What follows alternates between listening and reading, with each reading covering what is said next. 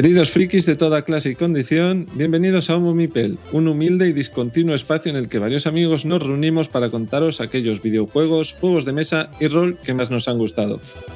Bienvenidos a nuestro episodio 58. Un episodio en el que, eh, como siempre, volvemos al formato habitual. Vamos a hablaros de pues, los videojuegos y los juegos de mesa que hemos estado jugando últimamente, que pasan el filtro y que queremos compartir con vosotros. En el episodio anterior estuvimos recapitulando lo mejor a lo que habíamos jugado en el 2020 y en este episodio pues volvemos al panorama habitual dentro del podcast. Y para hacerlo, para hacer este recorrido por nuestros nuevos Game of the Years, porque empezamos el año fuerte, bueno, tengo a varios compañeros que os voy a presentar a continuación. En primer lugar, tengo a Fer. Fer, ¿qué tal estás? ¿Qué tal chicos? Buenas tardes. Pues aquí en Torre de Control Dyson jugando a tope, tío, echando horas, horas y días de mi vida. pues bien, muy bien, la verdad. ¿Cómo se llama el juego? El juego se llama el Dyson Sphere Program. Vale, pues además de Fer, que os ha traído este, que va a traer este videojuego que le tiene obsesionado últimamente, con las esferas y las aspiradoras, tenemos a Víctor, que nos trae un juego de mesa esta vez. Víctor, ¿qué tal? ¿Qué juego es? Eh, muy buenas, desde el frío, frío, frío, y os voy a hablar de un juego de mesa muy calentito, recién salido, que se llama Draftosaurus.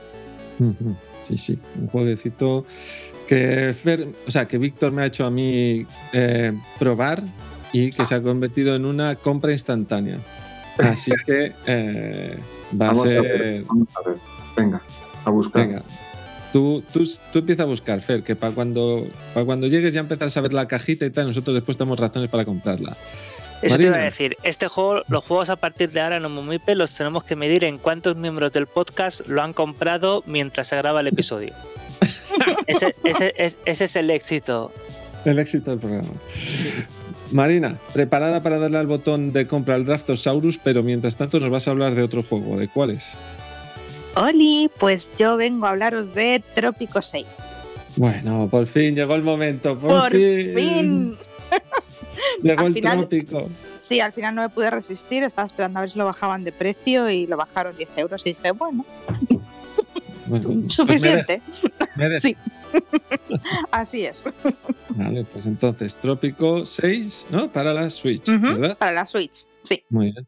Y además de Marina, también está Mae, que ya me he adelantado antes que, iba que nos iba a traer dos videojuegos, uno que no, no entiendo muy bien cómo se escribe y otro que le recomendé yo hace tiempo. ¿Cuáles son, Mae? Sí. Yo en el podcast pasados tú me, me, pusiste de deberes, Rafa. Me dijiste que tenía que jugar al Dicey Dungeons. Sí, sí. y como, que era para mí, efectivamente, tenía mi nombre escrito, yo hice caso. También ayudó que lo pusieran en oferta en Steam igual ayudar, ayudar, ayudarme un poquito. Y luego otro que quería hablaros que había jugado que jugué en Navidades, que es un juego indie, porque yo no voy a jugar un triple A, eso parece que eso ya no va, no va conmigo. Un juego indie llamado Forgotten Anne y que eso es, es muy muy bonito. Muy bien, pues Forgotten Anne y Dicey Dungeons. Y yo, bueno, también tenemos a Javi. Javi, ¿qué tal? ¿Cómo estás? Pues muy bien, aquí estoy apurando backlog mientras podemos jugar en casa más que en cualquier otro sitio antes de que podamos empezar masivamente a jugar fuera y a jugar a juegos de mesa de una forma menos, menos virtual. Pues tú también creo que debes estar atento al Draftosaurus porque ese también va para ti, para casa. Lo primero que he mirado es la franja de edad que recomiendan. Yo creo que, que, va, a ser, va a ser un hit en tu casa. Bueno, pues eh, Javi también está con nosotros y estaré yo, Rafa, también, que os voy a traer dos juegos de mesa radicalmente opuestos mm, y que he conocido últimamente. El Jeans, que espero que se pronuncie así, que ya me vale y que podría haber aprendido a pronunciarlo porque es un juego abstracto de los clasicotes que salió en el 2003 y otro que sí que creo que se pronuncia mejor que se llama It's a Wonderful World.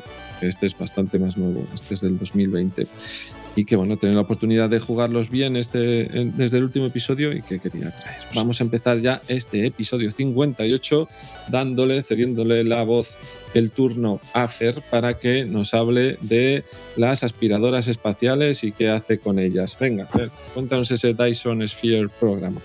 ¿Qué tal está? Vale, el Dyson Sphere Program, programa de aspiradoras galácticos. No, no, eh, vamos al tema. un poquito así de, de background, ¿vale? Eh, la esfera de Dyson es una teoría que se desarrolló, creo recordar, en torno a los años 60, en la que un físico, si no recuerdo mal, nuestro físico propuso eh, que se podría construir, llegado a un punto de avance tal de la tecnología, un colector solar, un panel solar tal que fuese eh, gigantesco, extremadamente grande, gargantuesco, del tamaño, de un tamaño increíble, para que con forma de esfera pudiese tener en su interior una estrella y capturar eh, a través de sus espejos interiores toda la energía de la estrella. ¿Vale? Entonces, básicamente, imaginaros que tenéis el Sol y eh, eh, con los materiales de los planetas en torno al Sol construís una, se construye una enorme estructura de tecnológica capaz de captar toda la energía que sale del Sol para luego utilizarla para tus fines, ¿no? Pues esa es un poco la idea del juego. Entonces, eh, bueno, eh, es un juego de, construcción y fabricación, de logística pura y dura, en la que no existe, digamos, parámetros de vida y muerte, sino de, progreso y, fabricación masiva, ¿no? Y, bueno, ¿de qué va un poco el juego? Pues básicamente tú tienes un, robot, un mecha, que, que, en sus inicios es pues un poco cacharroso, pero bueno, puede volar un poquito, puede andar por un planeta y empiezas, bueno, en, un pequeño, en una pequeña estrella con un pequeño eh, sistema solar, ¿no? De dos, tres planetas, ¿no? En mi caso yo empecé con, con tres planetas. Y entonces eh, empiezas con muy poquita tecnología y tienes que ir desarrollándola poco a poco vas desarrollando sistemas de fábricas, sistemas de fundiciones, sistemas de vías de transporte. Entonces, eh, a medida que vas jugando, vas desarrollando un enorme árbol tecnológico que te permite eh, cada vez desarrollar tecnologías más avanzadas hasta llegar a la esfera de Dyson. Pero claro, tu planeta tiene recursos limitados, muy grandes, pero limitados. ¿Qué pasa? Que llega un momento en el que necesitas materiales que no están en tu propio planeta, con lo cual tienes que saltar a otros planetas distintos en tu propia estrella en diferentes órbitas. Eh, para eso también desarrollas tecnologías de, transporte que te permiten de forma automática llevar en naves espaciales desde torres espaciales en los distintos planetas materiales que extraes de un planeta, los traes a través de, eh, transportes espaciales a tu propio planeta o al que tú crees adecuado para eh, fabricar nuevas tecnologías, nuevos cacharros que a tu vez te fabrican nuevos cacharros.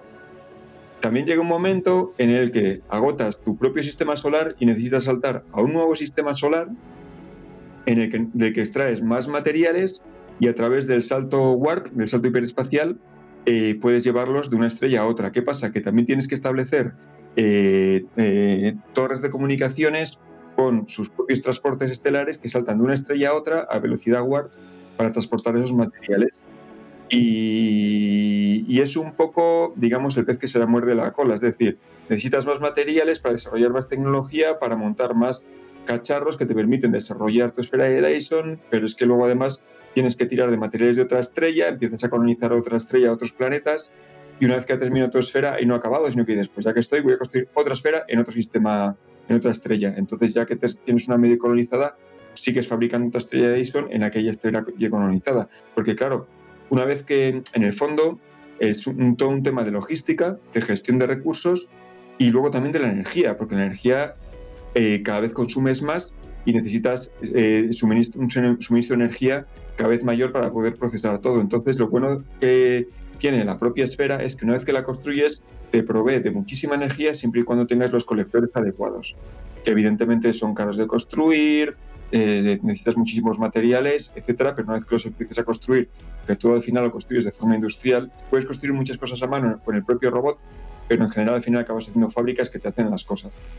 Y, este, pues, no, eh, lo que os voy comentando, ¿no? Cada vez la escala de recolección y de extracción de materiales en los planetas es mayor, cada vez construyes, si has terminado una esfera, pues venga, en el siguiente sistema construyes otra, necesitas lanzarte a otro sistema para conseguir otros materiales, necesitas construir y así continuamente, ¿no? entonces, pues em, ese es un poco el juego. El juego es, eh, bueno, es muy chulo. Yo me acuerdo que lo probé por pura curiosidad porque me hizo mucha gracia un poco los, los, los, pues los, screenshots que vi, los vídeos y tal del, del, videojuego. Entonces, bueno, me lo pillé en Steam, lo probé un poquito. En cuanto lo probé me fascinó, pero me fascinó que me tiré dos semanas que no hacía otra cosa. O sea, llegaba el sábado por la mañana, me enchufaba, me tiraba ocho horas jugando. Una locura tremenda. Pero luego ya recuperé un poco la cordura y ya un poco ya lo dejaba funcionando el tran tran. Y ahora, por ejemplo, pues eh, juego un poquito con mi hermano, también le dio por ahí.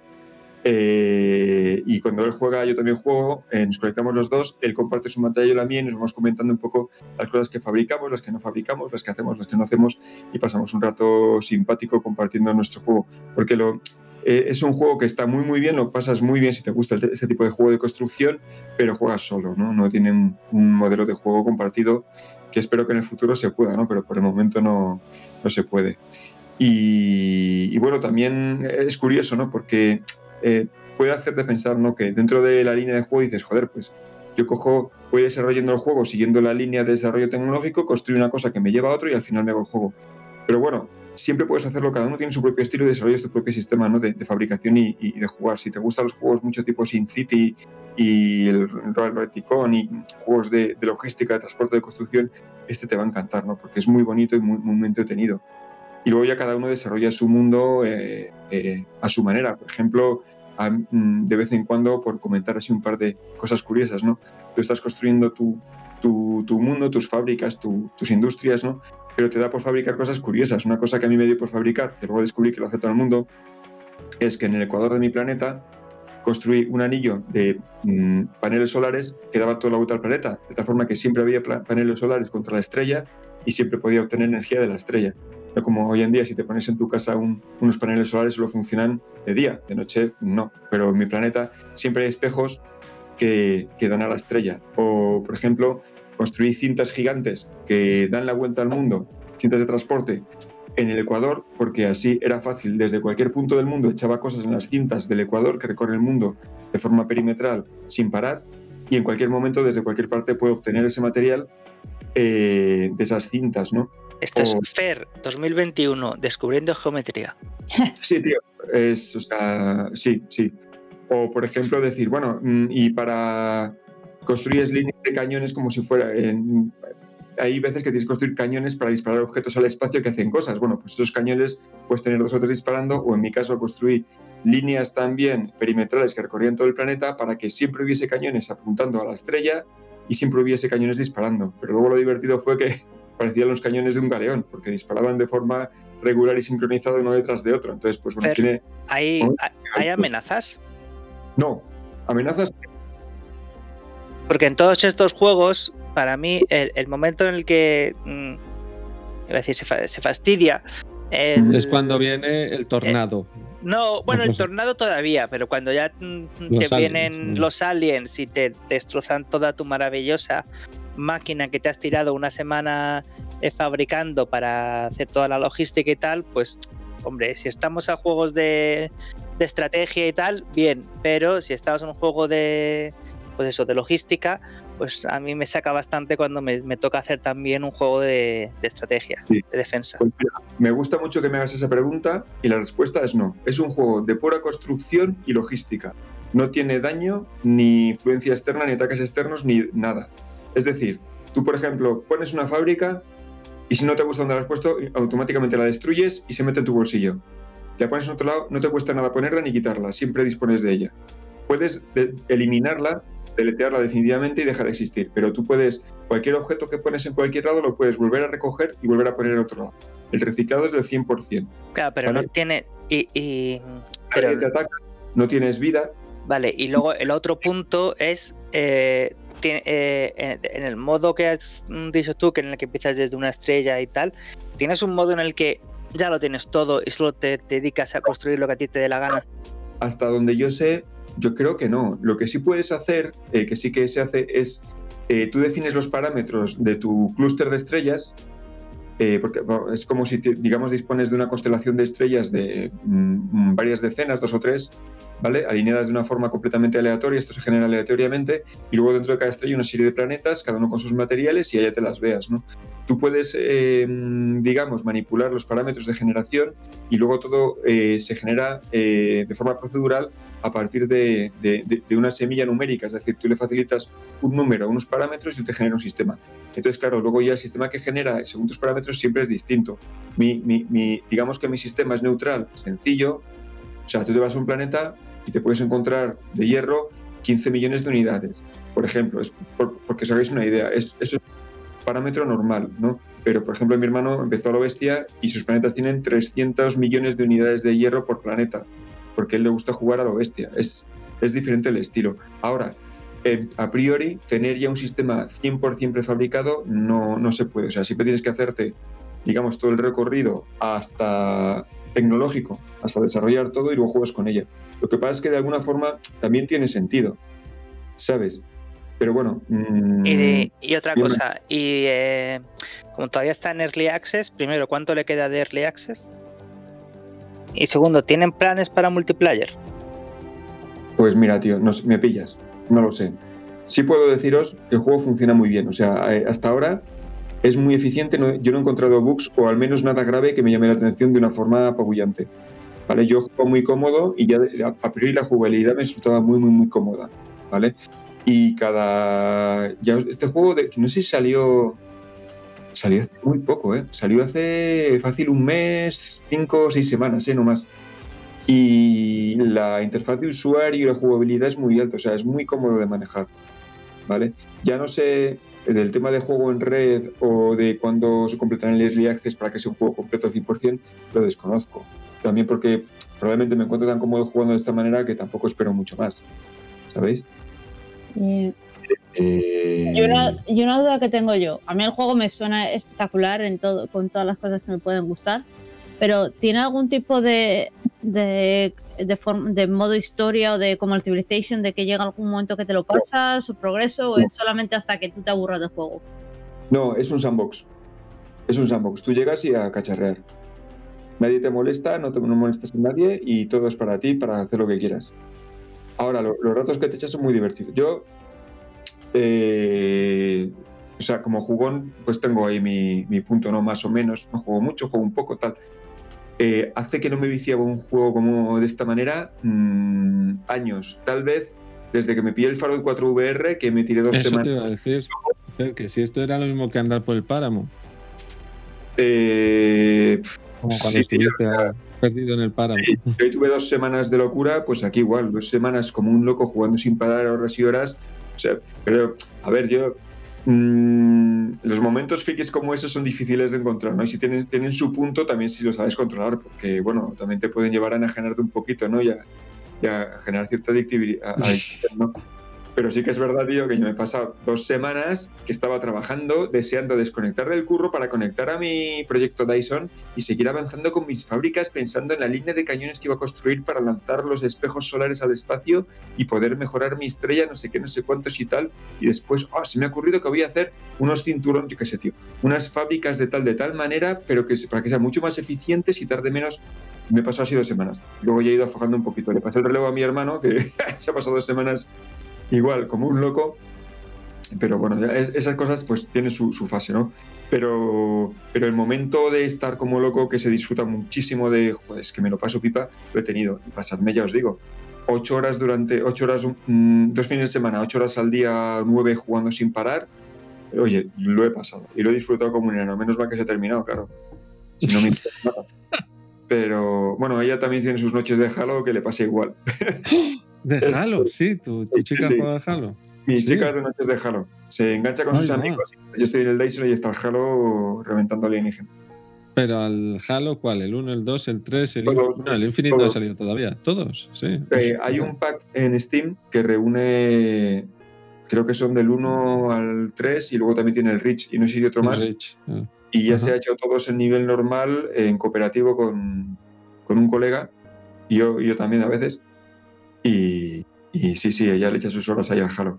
Oh, es que ella es un oh. poco más como Marina. Necesita tener un rifle en sus manos, granadas de mano y, una, armadura, una servoarmadura para poder vivir.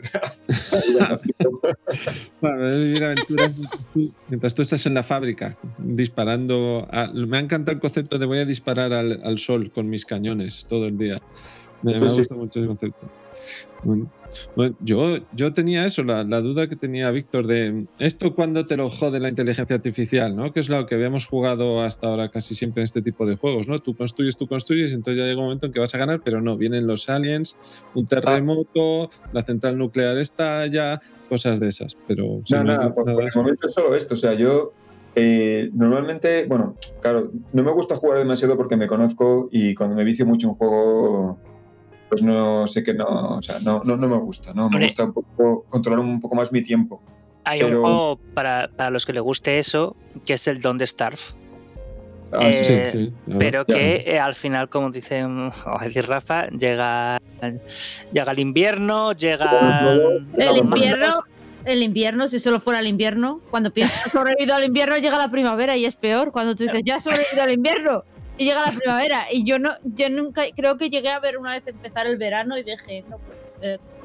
Bueno, pero para eso, efectivamente, o sea, el Don't Starve, todos esos juegos, estos juegos, yo eh, jugando este me acordaba del Don't Starve porque tienen muchos componentes en común. Bueno, sí, claro, el desarrollo de tecnología y el desarrollo de tu propio chiringuito. Este, del Don't Starve, que es Paul es maestro Jedi, eh, os podrá- nos puede contar un montón. Y tengo a otro hermano que es maestro también de, de Don't Starve, que, que es nuevo con ese juego. Pero claro, ya cada uno tiene su estilo y sus gustos Claro, pero particulares. es que lo, lo- lo que a mí me gustaría del Don't Starve es que me dejasen en paz. Sí, por Yo quiero favor, hacer- un, yo quiero hacer, yo quiero hacer mi, mi cosa y, y ya está. Y ya está. Y quiero disfrutar con ella. Y estoy contento con ella. Y ya está. Ya está. A ver, tienes, eso lo tienes en el Minecraft. Métete a la mina y vas a ver en la mina, te, da- te- Joder, sobre- aquí sobre- cada uno con sus obsesiones, Claro. joder. Vente al Minecraft. Minecraft, Cuando yo me puse a jugar a esto, pensé, ¿y por qué no juego al Minecraft? Si puedes hacer lo mismo. Chicos, no lo sé, pero yo os recomiendo muchísimo, Víctor, Mae, que probéis este y os vais a volver adictos. O sea, es que es una puñetera locura el juego este, tío. Es que no, es que es todo el día fabricando y pensando cómo, cómo, cómo, cómo fabricar no sé qué. Y yo, los fines de semana que le dado como loco, lo dejaba por la noche porque la cabeza ya no me daba. Digo, ya no sé qué hacer, ya no sé qué hacer porque estoy agotado. Ocho horas montando movidas. Y al día siguiente me levantaba ya, ostras, voy a construir una fábrica que me diga tal cosa de esta forma y no sé qué, y así puedo colonizar de forma instantánea un planeta y tal, y no tengo que hacer ocho viajes con ocho mil movidas. Y, y- y- y lo fabricaba y lo dejaba ya agotado. Y al día siguiente decía, jo, ya sé cómo mejorarlo. y así un día tras de otro. Si, si el juego tiene mi nombre, la única duda que tengo es que si cuando me ponga a jugar lo voy a encontrar, cuando son juegos que, no, que son completamente sandbox y la ausencia de retos a mí me hace que derive un poco. Entonces, No, pero a ver, retos hay. Lo que pasa es que el juego no te los pone. O ya. sea, es, es que esto pasa lo mismo con el Kerbal, lo que dice Rafa de cada uno con su obsesión. En el Kerbal, de hecho, hubo un momento que metieron logros y cosas de estas porque había gente como tú que necesitaba que le dijeran algo explícitamente, pero la mayoría de la gente que jugaba no nos hacía falta. Ya. Era como, mira, a mí con que me hayas dado ya eh, el universo, el sistema solar en este caso, pues ya, ya, ya, ya me monto yo. eh, el de si quiero ir a no sé qué planeta, volver, eh, hacer piruetas o, o dejar de hacerlas. Ya me la busco yo. En ese sentido, en ese sentido os quería comentar, no hay una historia como tal de- del juego, ¿vale? Sin embargo, el desarrollo tecnológico y, las, y las mejoras está pensado de tal manera que, claro, tú mismo empiezas a trastear y dices, pues hago una mina, pues construyo lingotes, pues construyo tal. Ah, pero si puedo hacer avances tecnológicos, vale. Pero de repente te encuentras con que, joder, es que para hacer tal avance tecnológico que hace que mi robot vuele o que haga no sé qué chorrada o que haga tal, necesito poner una fábrica de esto aquí y tengo que tener material. Y como lo traigo, hay un mar entre medias, pues no puedo cruzarlo. Joder, pues tendré que construir no sé qué movida y cómo lo hago. Mm, Entonces tienes que ir a montar tu batallita. Entonces tú mismo, eh, mm, es la percepción que tengo yo, porque esa yo por ahí esa pregunta me la he hecho, o sea, digo, y esto y, y ya está, no hay más. Claro, pero dices, tú mismo vas desarrollando tu propia historia porque tienes que hacerla para que las cosas funcionen, ¿no? Porque luego dices, si quieres tecnología tienes que hacer laboratorios, pero para los laboratorios tienes que montarlos de tal forma, con tales componentes, que si no los tienes tienes que hacer sus fábricas. Y claro, empiezas a montarlo y de repente todo empieza a coger forma y claro, tu planeta, tu creación es su propia historia, ¿no? Pero claro, no es mm, eres un robot venido de la tecnología de tal, de la eh, Confederación de Planetas Libres, bla, bla. No, no, no, sí, sí, es- sí puede estar bien, es que es una duda que tengo. Por ejemplo, yo puedo poner la, para mí la, la diferencia entre ambas cosas la puedo poner entre dos juegos muy parecidos, que son el Terraria y el Starbound. Mientras que el Terraria en algún momento me acaba aburriendo porque se lo pones solamente tú los objetivos, el Starbound, el hecho de que, te, que tengas pequeñas cosas para quedarte un poco de infectivo, a mí me ayudó mucho. Por, eso digo que estaría bien si a lo mejor se les, ocurre, eh, se les poner algo de aquí a que termine el Early Access, algo así tipo lo que porque el Starbucks lo- cuando estaba en Early, en Early Access era completamente sandbox, pero pusieron esto para el juego definitivo para mí que el Starbound le, le vi un poco en Early Access y la versión definitiva con esas pequeñas historias para que no estés tan perdido le dio mucho la vida, porque te ayudaban a guiarte en el, en el descubrimiento de la tecnología, darte un pequeño objetivo y a mí me gustó mucho. Bueno, a ver si es... A ver, a ver, a ver. Si estoy entendiendo bien, ¿acabas de decir Terraria malo y Starbound bueno? Eh, no, estoy diciendo que a mí disfruté, que disfruté Di Starbound malo, di Starbound malo, dilo, Y aquí ahora. llega la Inquisición. Yo digo que disfruté más el Starbound del- que el Terraria por eso. Cada uno. No, de, de todas formas, también tendrá que ver mucho de cómo vaya el, el early access y demás, pero si Fer dice que tiene tan aspecto de acabado, o sea, que no es una, no es un sí. alfa que petardea por todos lados, pues seguramente. A mí no me ha fallado nunca y me ha ido como la seda siempre. O sea, y, y el interfaz de usuario siempre me ha parecido. O sea, vamos, seguramente pondrán una campaña o algo así, aparte de un modo sandbox, pero bueno, Ya. supongo que dependerá cómo les vaya. Sí. a lo mejor en algún momento te ponen modo te atacan los alienígenas, tienes que poner y de repente te- No, pero, o No, sea, que esté el modo sandbox y aparte te pongan una campaña. En plan, de pues en el Sí. escenario 1 intenta mm, conseguir un anillo, en el Mm. escenario 2 lleva los espejos a otro sistema solar, yo qué sé, o sea. Sí. Sí, un poco lo para, que- para ayudarte. Claro, lo, lo que te sugiero, Mae, es eh, pruébalo, porque de verdad que en dos horas ya vas a saber si es el nuevo amor de tu vida o no. Y, y además es que cuesta 15 pavos. Entonces pruébalo, dale en cañita y ya ahí dices. Yo ya te digo que dije, venga. Porque, por ejemplo, con, cu- ¿cuál fue este, este Víctor que tú nos sugerías? El de construir, el de los. El que ibas juntando moléculas de. El factorío. Ah, no, Sí. el, No, el otro. el, el de, el de moléculas. Eh, no, eh, Sí, el o algo sí, el es uno. No, hay otro, hay otro. Otro que Los Tokatronic, el Molef Syntax. No. Era otro Datatronic. Era este que que es una qui- una químico, un alquimista o algo así, y fabricas oro a partir de no sé qué, con Sí, motores sí, como de- sí. Pues yo Eh, todo eso lo fui probando porque decía, joder, si lo dice Víctor, tiene que molar. Lo fui probando, pero digo, joder, es que tiene Pues algo- a, ver, eh, la compañía se llama eh, Zacatronics Magnum. Exacto. Y el que estábamos diciendo es Opus Magnum, pero vamos, que dependiendo de tus necesidades, tienes el Infinity Factory, el Sensen IO, el, el TIS-100 si ya te quieres pasar al lado de la informática, pero vamos, todos hacen lo mismo, o el Opus Magnum, que es de, de Pues- alquimia, pero todos hacen lo mismo. Es, son Pues juegos de, eh, de puzzles, de, de eso, de, optimizar y... Sí, pero, pero son más contenidos. El, Sí, el- vale. el tuyo al que se parece más es al factorío. Sí, sí, pues fíjate que estuve jugando al Opus Magnum y oye, me hizo gracia, pero dije, "Meh, no me engancha, nah, este no. Y me, me bajé el Factorio, al que jugué cinco minutos, lo tengo ahí guardadito, y luego me bajé este que dije lo mismo, voy a probar este, porque cuando vi las navecitas que llevaban cosas de un lado a otro, dije, ay, qué graciosas estas navecitas. Me recuerda cuando hacía videojuegos de nano. Me enganché dos semanas, o sea, no, no pude parar. Dije, Dios, los 15 pavos mejor gastados en tres años, colega. Bueno, pues vamos a dejarlo aquí, que ya me disteis el episodio 55, creo que fue en el que hablasteis de todas estas mierdas de ir construyendo fábricas, que os molan a vosotros mucho, ¿vale? Ya me disteis ese programa. Y vamos a ir con Víctor, que nos va a hablar de un parque de atracciones de dinosaurios, pero que no tiene que ver con gestionar el parque de atracciones de dinosaurios, que eso jodería toda la ilusión y la magia del juego. Va de otras cosas, ¿no? Este Draftosaurus, ¿de qué va, Víctor? Eh, buenas, pues por lo que acabas de decir, eh, tienes que hacer tu parque de atracciones de dinosaurios, tu propio Jurassic Park o como lo queráis llamar.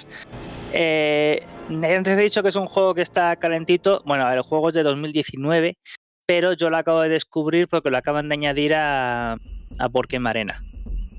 Y, es una parte importante de esto porque eh, eh, es básicamente el único modo en el que lo he jugado yo. Eh, ¿Cómo nace este juego? Pues así en plan Los Vengadores se han unido varios eh, diseñadores de juegos de mesa y han creado una una esta una nueva compañía que la llaman eh, Team Kaidama y son pues eh, cuatro autores de, de juegos de mesa francófonos que deben de ser colegas y han dicho pues vamos a hacer un- una, una propia compañía. Uno es a Antoine Bauza, eh, que pues no podemos hablar más de él aquí en este programa y claro, pues entonces ya que hablamos de un, un juego suyo, pues Goti. Ya está. Y aquí debería acabar la, la reseña. Aquí. Eso es, debería decir Goti junto con Ghost Stories otro año más. Ya lo Exacto, claro, exacto. Pues el autor de Ghost Stories, Seven Wonders, Takenoko, eh, Hanabi. Bueno, pues es un tío que colecciona Spiel de Jares ahí en su, en su cuarto. Eh, pero que pues lo mismo el próximo juego es uno de, de ordenar los spell de Yares y que no se te todo. Pero es que luego ha habido eh, pues otro colega suyo que ha trabajado en, en otros juegos, como el Takenoko, se llama eh, Corentin Lebrat. Eh, a ver, los tengo aquí. Otro que es Ludovic Maublanc, que ha hecho cosas así mm, pequeñas como el Ciclades, el Mr. Jack o el Casam Guns. No sé, Mm. cosas así pequeñitas que nos hemos echado pequeños vicios. Y a ver, que no me- a ver si no me dejo nadie para. Sí, Theo Rivier. Theo, Theo Rivier. Sí. Eh, que también ha hecho, ha, hecho, eh, ha hecho cosas como el Sea of Clouds y, algún juego de esto del, del Unlock. Eh, bueno, pues se han unido así en, en- una, editorial y este es el primer y por ahora único gran juego que han sacado y la verdad que pues lo ha petado bastante. Eh, ¿De qué va el juego? Pues es de un... Y pues eso, cuando se unen cuatro pesos pesados de, de la industria, ¿qué es lo que hacen? un un juego así tipo Brass, sesudo y que tienes que tirarte horas y horas jugando. No. Hacen un filler eh, que se puede tardar, no sé, 10 minutos y estamos siendo ya bastante, bastante, bastante generosos. Sí, yo creo que más bien 5, tirando a 5. Y online menos, de hecho. Eh, el juego es muy simple, tenemos que construir cada uno nuestro propio nuestro propio parque de dinosaurios y cada eh, en, en tu parque de dinosaurios tienes diferentes recintos. Cada recinto se puntúa de una manera distinta, pues en plan de el que según vayas teniendo más de un tipo, según vayas teniendo tipos diferentes, si eres el que más mm, dinosaurios de ese tipo tiene entre todos los jugadores, cosas así. Y en tu turno, que se juega simultáneamente, tienes un montón de dinosaurios, de fichitas de dinosaurios en la mano eliges una, la pones en tu en tu parque y el resto se lo pasas a uno de tus jugadores que está a tu lado. Si a alguien le suena esto, es del Seven Wonders. y, y la mecánica se llama drafting, de aquí Draftosaurus, por si alguien no, no lo había pillado. Hago un, hago un spoiler. Al final del episodio hablaré de otro draft. Yo también. Y Eh, espera, espera, espera. Para, calla y toma micro. Así. Eh,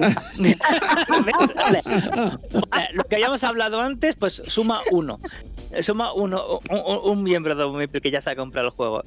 Eh, y ya está, el juego no tiene más. El juego no tiene más. Y encima tiene dos rondas solo. O sea, una vez que ya lo que empiezas con ocho dinosaurios, una vez que hayas acabado esos ocho dinosaurios, eh, empiezas con otros, otros más y ya está.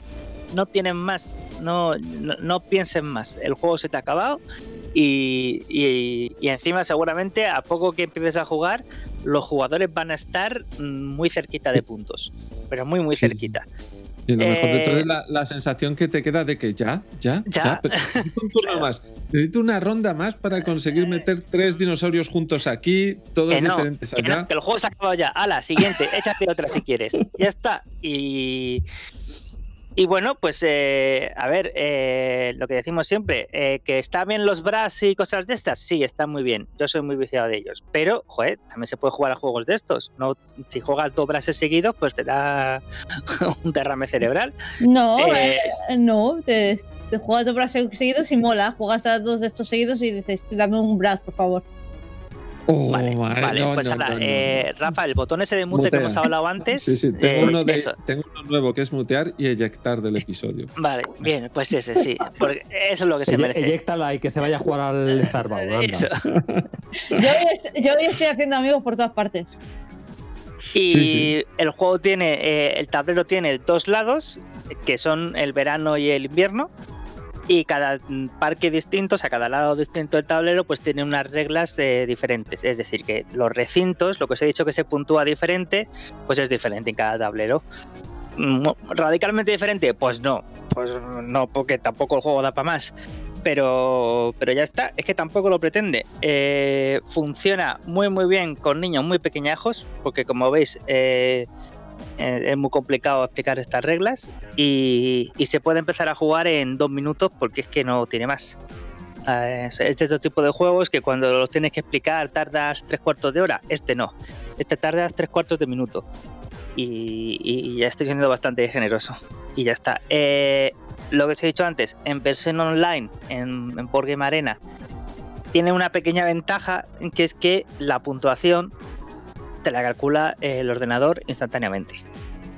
Cuando juegas físico, la puntuación te la tienes que calcular tú. Que que son 7 sumas, ¿vale? Pero bueno, pues eso, tienes que hacer. Eh, también eh, supongo que si juegas en persona, el pique y el estar mirando al tablero de los otros y, y cosas de esas, pues, pues es más, pues, más mejor. Pero es que en estos momentos eh, mundiales que tenemos, pues no, no ha lugar. Así que, pues nada, que cada uno, si alguien puede jugar online, que juegue online, y si alguien se lo puede comprar, pues se lo compre. Eh, yo, eh, yo, te, te, ha faltado algo importante, eh, te ha faltado algo importante. Ajá. Ah. Primero, eh, Rafa, apunta otro más uno. vale. Muy bien, muy bien. Ya van dos. el, mío, el mío es un más uno de hace, un, hace tres días. O sea, sí, y lo segundo y más importante, tiene meeples de madera de dinosaurios. Sí, sí, los dinosaurios son fichitas de dinosaurios, además súper monos. Pues ya está, aunque no haya juego, solo por eso hay que comprárselo. sí, sí. Es que lo, lo, tiene todo. O sea, eh, Víctor me lanzó el anzuelo un par de días antes y después ya conseguimos jugarlo en Morgan Arena. Y conforme íbamos jugando la partida, yo ya sabía que tenía que conseguirlo para casa inmediatamente y ya está viniendo aquí para casa para las notas de los niños ahora en Semana Santa, pues lo vamos a reventar, estoy seguro. Y eh, junto con el Zombie Kids, eh, no me acuerdo nunca ese nombre de mierda que tiene ese juego, Zombie Kids no sé qué, que a todo el mundo le está encantando y dice para los peques dice que es maravilloso, que es un juego de, de zombies en el que tienes que guardar el colegio, que no entren más zombies en el colegio. Sí, sí. Y eh, los profes se convierten en zombies y cosas así. Y además tiene modo legacy. Así que cuando terminas oh. una partida, aparecen nuevos zombies, tú refieres nuevas habilidades y tal. Es completamente cooperativo. Y bueno, todo el mundo dice que es un pelotonazo para pa, pa niños que además que se, se, emocionan jugándolo porque todos les encaja. Los zombies conocen de hecho, yo creo el colegio, todo, o sea, lo tiene todo. Yo creo que pues un fallo de este Draftosaurus es que a lo mejor eh, el, la copia que, que, va a regalar Rafa, eh, a lo mejor uh -huh. algún día, por cosas del destino, se pierde. Hombre, ¿sabes? ya ves se pierde porque. Claro, se pierde porque Rafa ya no puede jugar más a este juego, no quiere hablar de dinosaurios por haber jugado 300 millones de veces y pues el, el juego se pierde. Pues vamos, el, el, juego para el que nos esté escuchando ahora, si tiene dudas acerca de comprarlo o no, que no las tenga. con, que tenga con que tenga alguien cercano al que quiera enseñarle a jugar a juegos de mesa, ya tiene un motivo para comprar este juego. Con que tenga alguien con el que quiera compartir un rato, echando unas, unas risas al final de una jornada de juego o mientras viene alguien a la jornada de juego, si es que todavía eso todavía se hace en este 2021 en el que estamos pasándolo, pues tiene otro motivo para comprarlo, porque este juego lo puedes sacar en cualquier momento y con cualquier persona para jugarlo. Es, es un clásico sí. instantáneo y es un juego instantáneo. O sea, se entiende... Me he leído varias críticas que se quejan de que no es suficientemente complejo. Y digo, eh, no, no lo pretende. Bien, enhorabuena, lo has, descubierto.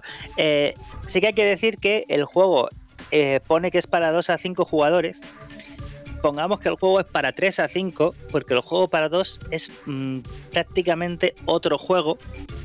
Y encima aquí sí se puede convertir el, el, juego a 2, sí que puede adquirir un punto, solo uno, de complejidad, porque sí que es más obvio que eh, le estás pasando las cartas al otro, los dinosaurios al otro.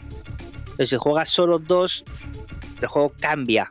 Se pasa a otro juego, pero bueno, aún así, pasa de complejidad 1 a complejidad 1 eh, y medio. ¿Vale? Ya está. Lo más alucinante es que cuatro cocos como estos, cuatro tipos que han desarrollado juegos Sí. duros, intensos y tal, hayan decidido que quieren diversión pura y dura como su Sí. primer lanzamiento y lo hayan conseguido. O sea, destilar la esencia de los juegos de mesa en una cosa tan pequeña y decir, mira, aquí tienes un nuevo clásico, así empezamos. O sea, es Exacto. flipante. Pero porque esta gente son como Picasso, o sea, que empezaron haciendo bodegones y cosas hiperrealistas y luego se pasaron al cubismo y estos están en otros niveles. Sí, Y sí, tú lo sí. compras y ya está. Eh, es- pero completamente. Estos cuatro tíos juntos en una habitación de. Bueno, no supongo que estén juntos porque en estas épocas, pues eso. Pero estos cuatro tíos hablando por Zoom. eh, esto te- sería alucinante. Y que después decidan hacer esta cosita. Que es como que te traen un café con leche así y te dicen, mira, esto lo vas a disfrutar. Dices, hostia, yo me esperaba que me hubieras traído un banquete de cuatro platos. En una crítica que he leído, no me acuerdo de quién, lo siento, eh, te decía algo así como, eh, pues cada uno habrá redactado un párrafo del, del- reglamento, porque es que no da para más. Y, y encima llega a haber un autor más y no cabe en la caja el nombre. Tienen que hacer una caja más grande. Y vale, sí es una broma, pero tienen razón, que son eh, cuatro, cuatro diseñadores y tres artistas. ¿sabes? Sí, sí, sí. Pero bueno, pues les ha salido redondo. Yo, yo no Sí. dudo de que una empresa no pueda empezar mejor que así. O sea, yo creo que cualquiera desearía esto. Y lo raro es que no les haya comprado ya Asmodee, que puede ser. O sea, en cualquier Sí, momento, como a BGA. Sí, claro. No, no, pero no solo BGA. El otro día hoy que también habían comprado Philibert. Sí, los que, han, los que han hecho al azul. Claro, cuando tienen pasta. Sí, sí. Claro, pues ya está. Pues tienen toda la pasta del mundo. Bueno, pues aquí va nuestra recomendación de corazón. Yo la suscribo completamente. O sea, yo mm, viene para casa un Draftosaurus, le estoy esperando con los brazos abiertos y, y- y creo que se va a convertir en un clásico instantáneo en casa y obligado cumplimiento para todas las visitas que pasen por aquí jugar un Draftosaurus. Eso va a ser norma de la casa a partir de ahora. Pero bueno, vamos a dejar los parques de atracciones de dinosaurios y nos vamos a meter en un sitio donde eh, en teoría podríamos convivir todos en paz y armonía porque va a dirigir nuestra isla marina, ¿no? que va a ser nuestra regente y que no, no, no se va a convertir en una malvada dictadora, ¿verdad? Eh, claro, sí, sí. Claro que sí. Justamente. Todo lo que has dicho, Rafa, a la cárcel. Pues efectivamente, yo llevo uno, unas semanas eh, en mi isla tropical. Por fin conseguí mi juego, Trópico 6, y bueno, pues estoy aquí intentando ser poco dictadora, pero no, no lo consigo, ¿eh?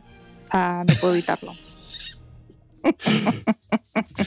Ha cambiado mucho el juego desde el 1 y el 2, que son los que yo, yo toqué, el 1 y el 2. No, Y- No ha, ¿No ha no ha cambiado? O sea, a ver, ha, ha mejorado, tiene cosas chulas, pero la esencia es la misma, que precisamente es lo que yo quería. o sea, yo estuve viciadísima al, al primer juego de, de Trópico, me podía tirar horas y horas jugando. Y, y bueno, pues al final este juego es, es, es la esencia pura. Y a- aparte, en, en las primeras ediciones, eh, el dictador podía hacer discursos y creo que en las siguientes lo quitaron esa, esa función y ahora otra vez puede volver a, a dar sus magníficos discursos para, para conseguir que todo el mundo les vote. Que por cierto, si no te votan, no te preocupes, que tú puedes comprar a, a los ciudadanos. No. Puedes comprarles, puedes amañar las elecciones, así como quien no quiere la cosa, o puedes hacerlo honradamente. Bueno, aunque me veáis así, yo intento hacerlo honradamente, pero hay veces que no te queda otra que, que amañar un poco, porque si no ves que la partida se te va. Porque claro, te pones a hacer construcciones para un poco estrategia futuro, pero es que tienes que ir controlando el presente. Y bueno, lo que hablabais antes de, de las cosas que pasan, pues eh, tú estás ahí metido en tu isla haciendo plantaciones, intentando conseguir un poco de comercio, etcétera, etcétera, y de repente vienen mm, los piratas a atacarte. Entonces es como que dices, "Mm, mierda, ahora me viene esto, que me viene fatal. Eh, había prometido construir una biblioteca y no puedo porque tengo que construir el fuerte y en ese plan entonces no te queda otra que amañar porque no has podido cumplir tu promesa, claro, de construir tu maravillosa biblioteca o cosas así. Y bueno, es que, o Es sea, que es un agradecidos tus ciudadanos que les defiendes y encima dicen, ¿A no, no, sí? tú has prometido una biblioteca, así que no te votamos. Si es que, si es que, ¿ves? Si es que al final, claro, no te, no te- como dices tú, no te queda otra que amañar las elecciones. Claro, claro. Joder, o sea, A, a mí Pues me gusta juega mucho el discurso. Me gusta mucho el discurso de Marina porque ha empezado hablando de piratas contra bibliotecas, pero olvida que una de las principales features de este videojuego es hacerte un palacio presidencial. Que igual, si no destinas el dinero al palacio presidencial, sí te da pasta para la biblioteca, ¿no? No, no, el palacio presidencial viene ya de primeras. O sea, eso viene. Pero hay, que mejor- ¿cómo- pero hay que mejorar el palacio presidencial con algo mejor. Hay que poner unos jardines nuevos, ¿no? Y esas cosas, ¿no? Sí, hay, hay que poner la isla bonita para que Claro, atraiga a los claro. turistas también y para que sea un, un paraíso, ¿no? Porque si no, es todo plantaciones y tal, pues vaya mierda. Oye, que eso les gusta a los ciudadanos, ¿eh? O sea, cuando Claro. pones algo Tu bonito, palacio, les claro. gusta. Claro, a ver- sí, a ver- encanta.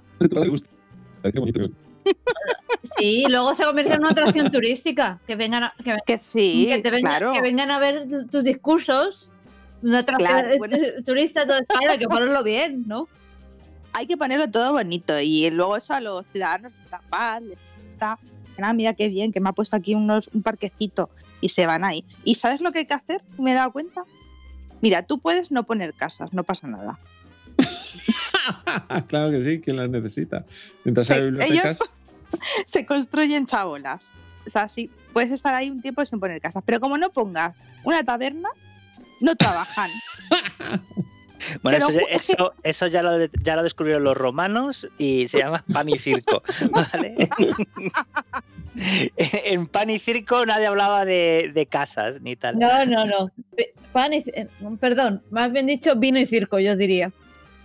Mira, o sea, tú te vas, dices, madre mía, ¿por qué no vienen a trabajar? O sea, porque tienes todo montado y ves que eh, hay trabajadores, pero que no están nunca. Es porque no están. Y dices, ah, claro, es que te pinchas en el, en el trabajador a ver qué está haciendo y ves ocio. Uy, Claro, uy, uy, este- para, para Marina. Vamos a ver, ¿puedes entrar en la mente de cada uno de estos para verlo? O sea, como hacía Sí, Fer sí. en su parque de atracciones del horror, es el que podía saber hasta, hasta dinero que tenía en los bolsillos. Puedes meterte en el perfil del- de, cada, de los ciudadanos y ver lo que están haciendo en ese momento, lo que piensan, eh, o sea, cosas así. Sí, sí, sí, sí. Entonces de repente ves que están haciendo ocio. Dices, claro, es que la taberna está en la otra punta. No vienen a trabajar porque están en la otra punta de la isla. Pues si les pones una taberna, pues se van un ratito y luego sí. Hostia, estoy viendo asomas el Excel de forma peligrosa. A ver. o sea. Mm, mm, ya. O sea, un- una pregunta. mm, ¿Puede haber injerencias extranjeras? Porque yo recuerdo que uno de los dos que probé a- acababa. po- podían venirte desde el extranjero, véase, pues Sí, los sí, sí. americanos y todo eso. Sí, te- eh, hay en cada. A ver, tienes. Vas avanzando de civilización, ¿vale? Entonces eh, mm, tienes que, que ir desde.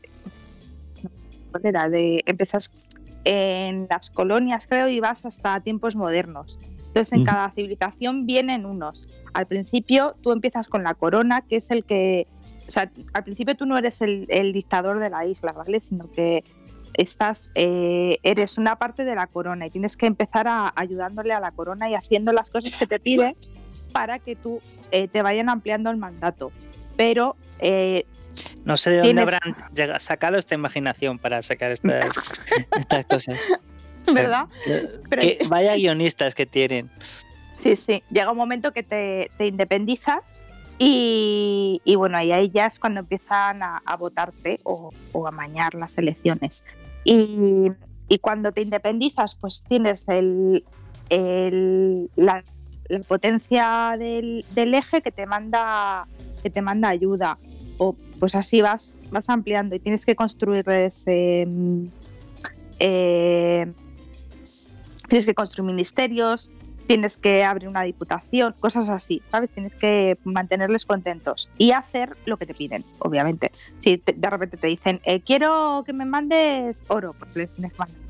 Porque si no, Bueno, pero ¿cómo que obviamente? ¿Cómo que obviamente? Pero a ver, ¿quién está armando aquí? sí, ya. No, Si pero no se está les- refiriendo Marina a las potencias extranjeras que te ayudan, Sí, no claro. a la si no- población. si no les mm, tienes contentos a, la- a las potencias extranjeras, eh, olvídate, al final entras en, en conflictos. Y bueno, aparte que las potencias te van mandando dinero mensualmente, o sea, que también te ayudan y te conviene tenerles contentos. Si no, lo tienes chungo. Si no, prepárate para y ármate porque la puedes liar. De hecho, en cada cambio, invierte en bibliotecas, claro. oye, ca- acabo de construir una biblioteca, porque es importante tener bibliotecas. Una en, en no sé cuántos años de la isla, la primera biblioteca.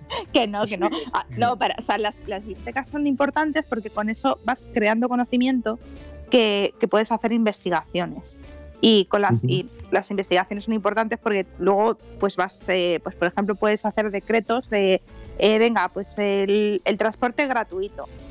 Que no es que lo, se lo quieran dar gratis de por sí, sino que es para que vayan a trabajar, porque si no, no van. O van andando y tardan más. Qué vagos que son la gente. Pues, mal, vagos. Y entonces montas una línea que va desde la taberna hasta el trabajo. ¿no?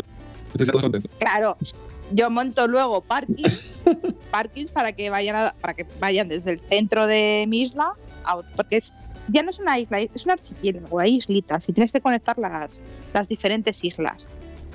Luego pues tienes para hacer plantaciones, tienes para poner minas, eh, luego si quieres conseguir más dinero con el comercio, pues haces cosas más elaboradas, pues por ejemplo hacer ron, para lo que necesitas una fábrica. Ahí tienes que ir viendo en cada, en cada etapa qué es lo que más se comercia y lo que más dinero te da. Hay un momento en el que, por ejemplo, una cosa que te da pasta es hacer armas, para lo que necesitas tener minas y, o sea, para hacer, y cosas para hacer aleaciones. Y no sé, pues es que al final es un juego en el que te metes y pasas el rato y pasas las horas y no te das cuenta, ¿eh? O sea que Ah, o sea, Así. como, como Fer, ¿no? Así. sí, sí, es un come tiempo total. A lo de la biblioteca estaría muy bien. Que sí, que sí, que mola. Ah, y luego puedes hacer universidades, institutos. Luego, eh, dentro de, de, tu, de los ciudadanos, pues hay gente que es más capitalista, eh, que te piden cosas. En, en los tiempos modernos están los ecologistas que te empiezan a pedir cosas y empiezan a boicotear las centrales eléctricas, cosa que me cabrea mucho. Porque claro, tienes tú todo funcionando con las centrales eléctricas y de repente llegan los ecologistas a boicotearle y te la queman. Y venga con los bomberos, a pa- ¿ves? Así todo el rato. ¿Ves, ves, Fer? Este es un juego de verdad en el que los programadores te ponen cosas para joderte. Te ponen retos. Pues yo lo Sí, sí. Sí, totalmente. Y no sé, está, a mí me gusta mucho este juego. Me, me gustaba la primera edición y ha- hacía mucho que no jugaba y esta me está encantando. Lo único sí que he de reconocer que este juego me gusta más en ordenador. En la Switch pierde un poco de, de jugabilidad para mí y de encanto.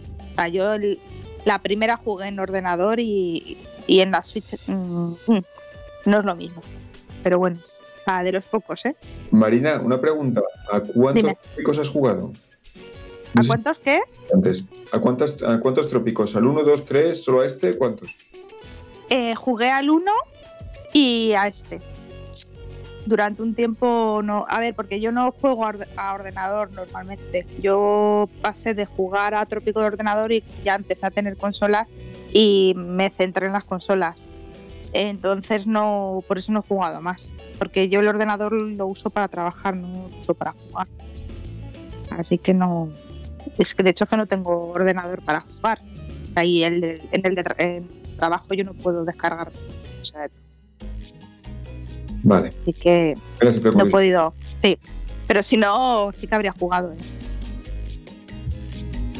Y puedes hacer con este lo mismo que hacen los otros enfermos del podcast, que lo dejas por detrás construyéndose cosas mientras haces otras cosas, como hacen Víctor y Fer, que dejan eh, su máquina trabajando mientras hacen No. otras cosas. O en este tienes que estar No. todo el rato mirando a ver si pasa algo. constru- O sea, cada segundo No, tienes porque, algo la que Switch hacer. se, porque la Switch se quema. Tiene- es, ta- es tan cutre que se quema. ¿Cómo que cutre? De cutre nada. No, pero aquí ves, lo pones. a- hablaremos cuando te compres la Pro, Víctor, que sale ya. Hombre, por eso, porque no será tan cutre como la 1.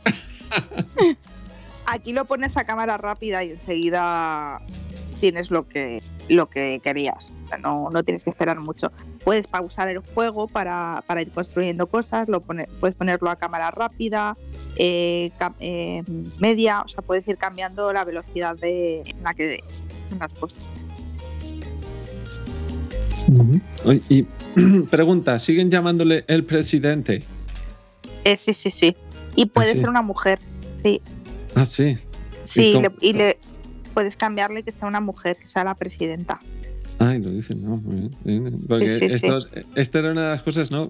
Esto es, esta serie de juegos, para la que no la conozca, era. Cuando nació era, pues eso, una, una cosa que habían hecho unos alemanes hablando de cómo eran unos latinos en una isla. O sea, era así, el uno estaba lleno de topicazos y estereotipos a más no poder. O sea, el dos tenía menos. Aquí también. Aquí también, sí, pero porque es en tono de humor. O sea, no hay que tomárselo como. No, no, claro, sí, sí, sí. Sí. Sí, sí, solo le faltaba que en el 1, yo recuerdo, solo le faltaba el tópico de la siesta para algunos trabajadores. Igual en el 6 ya lo han puesto. Bueno, ya, ya os aviso, y creo que Rafa tiene alguna experiencia al respecto, que hay gente que no se lo toma con humor. Ya, sí. Pero, pero bueno. O sea, es todo con humor. No tiene nada de, de maldad ese juego. Bueno, pues este que sepas que cuando baje lo suficiente sí que me lo voy a pillar yo también, porque joder, le echo de menos este tipo de juegos, no como, o sea, yo esto es lo máximo que puedo llegar a tolerar, ¿vale? Después está el siguiente paso, que es el del enfermismo del sandbox en el que están metidos Fer y Víctor, y ahí no puedo entrar. Ahí no, no puedo entrar, pero estos que se parecen más a un SimCity sí que puedo entrar. Aquí sí está. O sea, esto es, esto es un SimCity con archipiélagos y ya está. Y eso lo, lo entiendo, lo comprendo y, y hasta lo puedo llegar a manejar. Te iba a hacer un chiste de abogados, pero no lo voy a hacer. No, no, pues si no te digo yo que el que tengo aquí colgado, entonces no vamos a hacer el chiste. Pero hay más chistes de abogado. está, el del, está el del ascensor. No te lo sabes. Venga, Le- vamos ¿Esto bando es uno que, en un ascensor, el que tengo aquí colgado? ¿Eh? Me parto. Venga, ahora. Venga, pues a ver, después de haber pasado por los abogados, Mae, cuéntanos un poquito, cuéntanos acerca de Forgotten Anne, que es este juego que tenía problemas para, para entender la pronunciation, y Dicey Dungeons. ¿Por cuál quieres empezar? Vamos a empezar eh, primero por Forgotten, Forgotten Anne. Forgotten Anne es uno de estos juegos que indies, porque yo para qué voy a jugar algo hecho por un, un triple A, eso yo creo que ya no va conmigo. Pues es un pequeño estudio que, liderado por un, eh, por un danés. Y porque Forgotten es eh, Forgotten, olvidado en, en danés en lugar de en inglés. Y es alguien que ha debido ver mucho Ghibli, porque es le- está con la estética basada de, de Ghibli total y la premisa es eh, lo más adorable posible. Ahora, eh, tú, tú eres Anne, una chica que vive en un mundo, en en el mundo de, de las, de los forgottons, de las cosas olvidadas. Es decir, cada vez que tú olvidas una, un- eh, unos guantes, unas gafas, algo, van a parar a este mundo, donde de repente se convierten en seres vivos. Y, y tienen ojitos y caritas, y entonces tienes al, al inspector de policía Magnum, que es una pistola. Entonces son todo en ese bonito universo de. Y tú eres y tú eres la señora. La señora Enforcer, no sé cómo traducirlo bien al castellano. Entonces, tú vives con tu abuelo en una torre y estás intentando hacer un proyecto muy grande y aparentemente tú te dedicas a hacer cosas. Tú tienes un aparato que te permite coger energía, incluyendo de los Forgotlings y, y literalmente cargártelos a cambio de, de mover eh, elementos eléctricos. Entonces, el juego es una especie de plataformas en- de que tú tienes a Anne, que tiene sus alas y va saltando, y tienes unas fases de plataformas y otras fases de, de puzzles. Eh, y con, una animación preciosa, una historia curiosa. El problema es que se nota mucho que es indie con el tema del movimiento. Se nota mucho eh, lo que tenía el Príncipe de Persia y otros juegos tipo Flashback, que es al tío eh, con la cámara rotoscópica o, los movimientos, que el movimiento no es fluido. Y eso hace que el juego esté un poco más encorsetado y me da una pena porque visualmente es una auténtica gozada, pero como plataformas es demasiado... eh, está demasiado encorsetado y no es fluido y eso hace que, le- quite un poco de, la gracia. En cambio, eh, los, los puzzles son curiosillos, pero ninguno de ellos es así muy muy nada del otro jueves, pero en cambio la historia es absolutamente increíble. La historia con sus buenos giros, es decir, la típica historia en la que las cosas no son lo que parecen, y el universo de las cosas olvidadas, donde cada personaje es absolutamente una delicia. Es que cada cuando todos los Forgotten son tan son básicamente son seres animados, son objetos animados y hay un trabajo de diseño que es espectacular. También es muy bueno el trabajo de las voces. Todo el juego tiene voces y, como y por eso lo recomiendo mucho porque es un juego cortito. lo típico son 6-8 horas de juego. Que más o menos la historia es bastante bonita.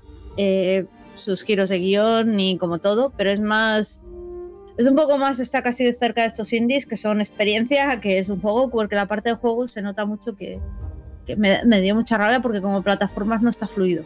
No es una plataforma de estos de que de saltos imposibles que, y es difícil de describir, pero lo notas cuando juegas con él. Pero pese a todo, yo lo recomiendo mucho porque es muy muy bonito. A mí me sorprende muchísimo que sean plataformas, madre, te lo confieso, ¿eh? porque el mundo que propone tiene muy, joder, te engancha inmediatamente. O sea, la premisa inicial, y tal y como lo has explicado, yo, me esperaba eso, pues una ciudad llena de quests y buscar a los dueños de los objetos y cosas así. No me esperaba en plataformas 2D. No, es una especie de plataformas y puzzles. Es decir, tú tienes que ir saltando un poco y con los y como controlas las energías, pues los puzzles es, ah, pues doy energía a esto, y entonces, dando energía a esto, entonces se abre tal, circuito. Entonces es un puzzle de circuitos, por un lado, y por otro lado, plataformas. tiene un poco de, historia, de quest, y el mundo es maravilloso, porque no sabes, es un mundo tan raro y te desconcierta tanto porque es el típico juego en el que no hay, no hay introducción. Tienes una, una introducción no hablada, es decir, tiene la, intro del juego en sí es un vídeo en el que no hay, no hay diálogos, solamente hay ruido. Y, eh, y te plantan ahí en el juego sin saber nada, en este mundo en el que tú vas atando los, los cabos. Y, en ese sentido, la historia es maravillosa y me ha gustado, y me ha gustado, me ha gustado muchísimo la historia. Es el típico juego que realmente es la historia lo que te engancha más que la jugabilidad. Me da rabia porque, bueno, es que encuentro. ¿Por qué no lo hacen todo? Porque no hacen juegos en los que tengas historia y jugabilidad. Parece que eh, poquísimas ocasiones en los que te encuentras un juegazo y con una muy buena historia. Ay, ¿dónde estás? De todas formas, tiene, o sea, es un estudio indie y supongo, o sea, si ves el arte y tal, yo creo que están, eh, su idea de juego va en torno a la estela Ghibli, en lo artístico, sí. y en la historia, ¿no? Pero, por ejemplo, lo que decía Rafa de joder, parecía un RPG, ¿no? Y pues posiblemente hubiese sido un mejor juego, ¿no? Lo que pasa es que implementar un sistema de RPG que funcione y que, tenga una curva durante todo el juego que funcione es muchísimo más complicado que hacer un plataforma, ¿no? Que al final serán los 4 o 5 puzzles y las 5 o 6 plataformas con recursos de diseño y desarrollo mucho más sencillos. Sí. Yo creo que, han ido a recrearse, ¿no? Tenían, ¿qué hacemos? ¿Un videojuego o un Stardew Valley de estos? Y han dicho, bueno, dos segundos. Sí, no, yo creo que se nota mucho aquí que, que son indies, que estoy tan mal acostumbrada a indies que tienen una producción muy buena, que no deberían serlo, pero claro, eh, ya yo creo que ya, a ver, supéralo. Super Giant ya no es indie. No, no lo son. bueno, y, y, que, eh, porque ah, según lo he buscado yo, me dice que este juego es de Square Enix Collective. Sí. Sí, que son los mismos que hicieron el otro, ay, ¿cómo se llamaba este? El, el, el Children eh, of, Zodiac. Básicamente son es, Square Enix dando pasta a estudios indies. Ah. Vale. O sea, es Indie Plus. Sí.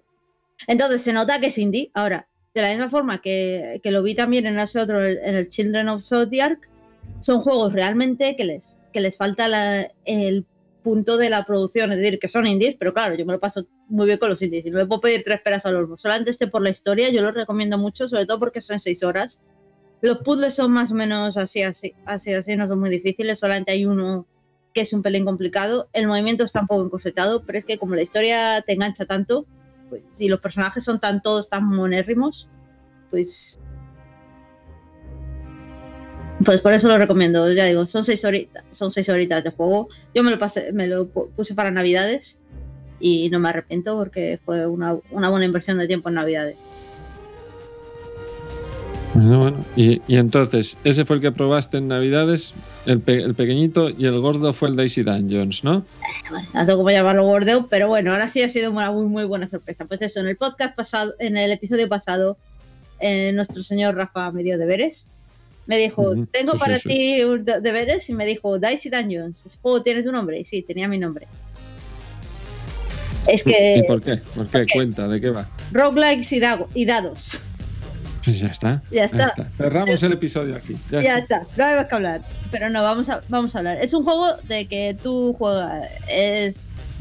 eh, tú eres un personaje, eres el que tienes que ir a una mazmorra. Eh, tienes a Lady Luck, un- te, ha metido una mazmorra y supuestamente estás allí porque eh, en plan concurso de la tele, te entrevistan al principio. ¿y ¿Por qué quieres estar en esta mazmorra? Tú dices tus motivos y, te, y vas y tienes que pasarte la mazmorra, que son cinco niveles de mazmorrita. Se hace muy, muy rápido. Y tu, y tu protagonista es un dado, literalmente. Aunque claro, tú tienes el dado guerrero, el dado mago, el dado ladrón como si fuera un buen, un buen RPG. El dado, el, cada personaje, lo que haces es que en tu turno tirar los dados y tú tienes que tener armas y como si fuera el Catán, pues cada, tú tienes tu, en el Catán tienes tus, eh, tus, eh, cos- eh, tus, de tus ciudades o tus eh, eh, pueblos en el, en cada casilla, asignada a un dado, pues aquí tienes tus armas asignadas a un dado. Pueden estar asignadas a un dado, a par o impar, lo típico, mayor que, menor que o cualquier cosa. Y hacen daño, defienden, estados, todo lo típico en un RPG. Pero en lugar de como ser en el Slide, Slide Spire, que, tiras cartas, aquí no. Aquí lanzas dados y asignas tus dados a un arma. La mecánica que me, de tantos juegos que a mí me encanta, de asignar dados. Y con y lo más que me lo que más me ha gustado es que cuando piensas el juego pues bueno pues no eh, tiene muchos tiene bastantes enemigos los enemigos son muy muy graciosos muy bien diseñados mucho humor pero la mejor parte es que la simetría de todos los eh, de todos los dados que tienes. Tienes seis tipos de de dados y cada dado se forma de una forma distinta. No voy a entrar en muchos spoilers pero el guerrero es el que, es- que tiene esta mecánica. Pero por ejemplo el robot tu mecánica es la, es la del blackjack. Es decir, tú vas tirando hasta que llegas a un máximo y como llegues a un máximo, puedes tirar tantos dados co- como quieras y no te pases de tu máximo. Entonces, cuando pases al máximo, pierdes. Y como no hayas asignado los dados antes, pues has perdido todo. En cambio, el, el- la, la bruja lo que se dedica es a que cada eh, a que tienes solamente puedes tener un hechizo por cada número, con lo cual en lugar de ser como los otros que tus dados tienen una combinación, la bruja es que en el 4 pones tal arma y solo la puedes tener usar en el 4. Entonces, es tan distinto y tan divertido jugar con todos los dados que son, y que son adorables. Y luego, para hacer la cosa más divertida, eh, una vez que te lo pasas la primera vez, que no te lleva mucho, eh, pasártelo por primera vez, te dan episodios. Es decir, es pásatelo cada nivel con un reto. Y el reto puede ser que, mm, eh, eh, que siempre sacas un 1 en todas las tus siempre hay un 1 y cosas así, retos cada o pásate el juego con tal penalización o con tal ventaja y son cada cual más divertidos los retos. Y lo mejor que tiene este juego, o sea, yo que lo juego, para que juegue yo un, un roguelike, tiene que ser bueno. Ah, lo mejor que tiene este juego, sin duda, es que con cada uno de los, de los dados estás jugando un juego distinto. Si me cojo la espada más dos, hago una cosa distinta que si es la espada más dos con fuego, que recarga antes y cosas así. Y que lo puedes dejar y volver a él en- eh, instantáneamente. O sea, la- la- las quests, no- ¿cuánto te dura una, una campaña normal, Mike? O sea, un combatito y ir al siguiente punto y tal, no es nada. O sea, al combate. puedes jugar en cualquier momento. Y de hecho los Y- cuatro, los cuatro niveles, porque son cuatro, son cuatro niveles y el, mago, y el malo final, Mm, eh, sí. son eh, son pues eso, creo que 25 mi- 20 minutos. 20 25 minutos, una cosa así, no tiene Sí, sí. Pero tiene cosas suficientes para que luego vayas, para que te lo tengas que pensar un poco y que vayas aprovechando. Por ejemplo, vas subiendo de nivel y cada vez que subes de nivel te curas. Entonces, y tienes la típica mecánica de los límites, tan típica en un RPG, de que cuando, te- cuando tienes mucho daño puedes activar el límite. Entonces tienes tu duda. ¿Activo el límite o, o- o me curo porque sé que sí voy a subir de nivel al siguiente? Y las típicas cosas así. Y es que es- tienes todo, es básicamente un RPG condensado porque tienes todo lo de un buen combate RPG por turnos. Todos los típicos y tópicos están ahí. Venenos, ataques de fuego, ataques de hielo, todo eso lo tienes ahí. Eh, debilidades de enemigos contra fuego, debilidades. Todas esas cosas las tienes. Como si fuera un buen RPG. Pero limite, lo que, eh, y, y malos con mucho carisma. De hecho, una de las cosas que tiene es que cuando cada vez que te consigues un reto, desbloqueas una carta en la que te dice que la ca- cada carta está as- asignada a un enemigo y te hacen como la entrevista con el enemigo. Te dicen, ¿por qué está en la mazmorra? ¿Qué es lo que le gusta más? ¿Qué es lo que le gusta menos? Cosas así. Me parece un detalle muy curioso. Mm. Y lo último, la guinda al pastel, es que las, eh, los combates y, y las mazmorras, los recorridos que vas haciendo están generados proceduralmente, así que nunca son los mismos, ni te vas a enfrentar eh, siempre a la misma colección de enemigos en el mismo orden, ni muchísimo menos. Bueno. Hombre, los tienes por nivel, tienes bastante variedad de enemigos. Y puede ser muy cruel a veces porque no andas muy allá de vida. La vida está justita. Con lo cual, como te vengan, como te venga, puedes morir muy muy rápido. En el sentido de que em, puedes ir muy bien en toda la partida, pero te viene un enemigo mal dado y se acabó. Sí, sí, sí, sí. Vamos, si yo creo que se resume en que es un homenaje de este tipo a un género que se nota que le encanta, que es el de, el de los roguelikes. El, el creador de este juego, que se llama Terry Cavanagh, ha hecho Super Hexagon y VVVVV, que seguro que conocéis. Y, y este tío debe de haberse sentado delante del teclado y decir, joder, si yo lo que quiero hacer es un roguelike, y ha hecho al que él le gustaría, haciendo un homenaje a muchas otras cosas. O sea, Ah, sobre todo a los RPGs, es decir, ha cogido todas las Mm. mecánicas de los que llevamos jugando RPGs desde el principio de los tiempos, están Mm. ahí, eh, tan- ta- tanto de europeos como de japoneses. Es- como Japón. Está ahí, Sí, está ahí todo cogido, todas las cosas que me gustan de un RPG, con lo cual ponme un RPG, ponme mecánica de asignación de dados y ponme unos dados que son adorables, porque es que son todos. Un juegazo, chicos. Si, si alguno de los que está oyendo le, le gusta mínimamente el género de roguelike, mm, debería tener este en cuenta antes de meterse en el Loop Hero, que es el que parece que está ahora todo el mundo. A ver, Ah, No. Si me confirmáis que no, que no es mainstream ahora mismo, yo lo, lo No, no No, es. esto No no- lo es. esto no es mainstream. esto no es mainstream, es muy Y además lo tienes en la Switch, Javi. Corre, corre a por él. Supongo sí, a mí en la Switch cada vez me cuesta más jugar, ¿no? ¿No ves que mi hija se la ha adueñado ya y le tengo que pedir permiso? Bueno, pero si, si la ha hecho el tío del VVV, mm, un poquito mainstream sí es ya, ¿eh? Solo por eso, y, y solo por eso, pues, eh, lo, lo que hablábamos antes de, de la escala muy pelesta que vamos a crear a partir de este episodio, pues súmale uno porque ya me lo, me lo voy a pillar. Así, Oh. ah, o sea, es que- Venga, va, me habéis convencido. Nada, es verdad que eh, visualmente es muy bonito y a mí me gusta mucho el, el estilo de dibujo.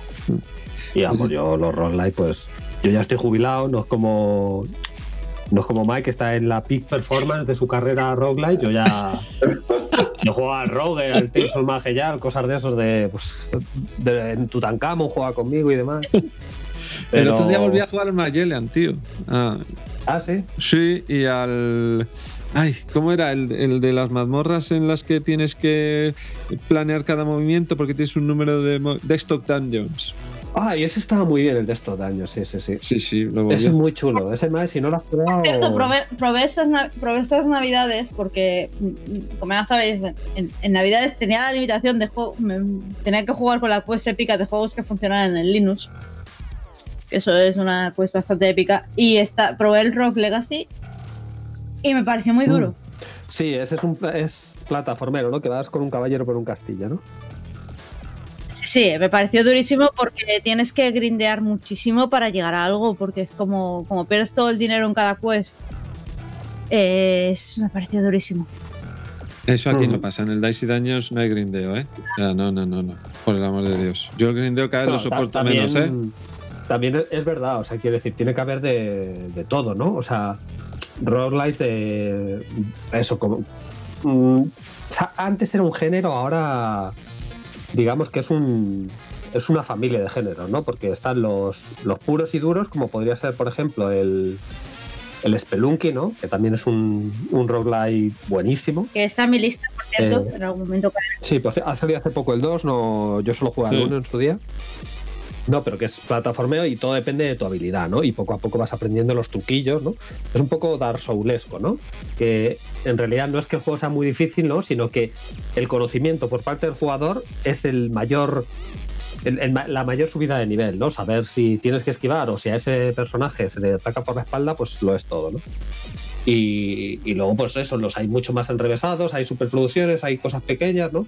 Hay cosas que se juegan en móvil, ¿no? Por ejemplo, pues el, el que acaba de comentar Rafa, mm, el móvil es, yo creo que lo tengo en móvil, porque también me viro con algún Humble Bundle, pero se me hace un pelín pequeño, pero en tablet, madre mía.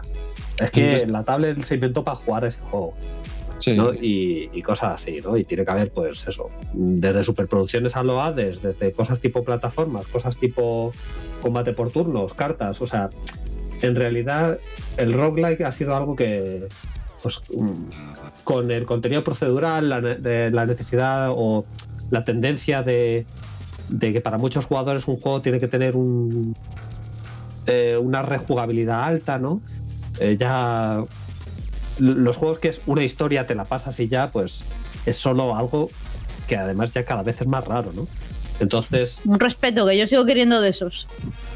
Sí, sí, pero mm, quiero decir, entiendes que en el mercado global, ¿no? Sí. Donde está el dinero, eh, cada vez son más nichos. Sí, ¿no? sí, no son malditos. Y- Por eso, me, por eso, volviendo a hablar de mi libro, es decir, de hablar de Hades, y todo el mundo coincide que una de las cosas que ha hecho Hades es que ha, ha demostrado que se puede tener ambas cosas, que pueden combinar tener una historia muy muy buena y un roguelike, y, y esperemos que alguien decida copiarles un poquito, no me importa, seguiré, que tomen ejemplo de los maestros. Por cierto, Mae, una última recomendación así de abuelo cebollismo roguelike. Eh, mm, indie, o sea, quiero decir, si, si alardear de indie tienes que ir a esto, ¿eh? O sea, porque Super Giant, decir que es indie Claro. es como si Víctor dice, oh, he jugado un videojuego súper nuevo y oculto de una compañía que nadie conoce, que se llama Electronic Arts, de una propiedad intelectual rarísima que se llama Star Wars. Y va de comprar caja de botín. Nadie lo ha jugado nunca, ¿no? Pues juega Dwarf Fortress algún día, si puede. Vale, me lo apuntaré. De todas maneras, eh, cuando Hades hizo, eh, cuando Super Giants hizo Bastion, eran un poco indies. También podíamos Sí, cuando hizo Bastion, fin. Sí. ya de Transistor ya no. Ya, Transistor tiene una producción, de hecho, la diferencia de la producción que tiene Bastion a Transistor es espectacular. Claro, ahí fue cuando, o sea, quiero decir, tú dejas de ser indie cuando ya tienes eh, capacidad de autofinanciación para hacer lo siguiente que quieres. Sí. Si lo siguiente que quieres es reventar el capitalismo y, y crear adicción en niños, pues entonces eres EA, ¿no? Pero quiero decir, cuando ya puedes eh, No, lo que- mm, hacerte tus propios videojuegos con las ganancias del anterior, ya no eres indie. Otra cosa es que no te apetezca crecer o que quieras seguir haciendo una línea de juegos que, que es tu identidad. yo, yo más que indies les diría que son independientes, porque ahora Super Giants es un desarrolladora pequeña independiente que va a su bola, pero pasta, después de lo que han vendido con Hades, deben tener.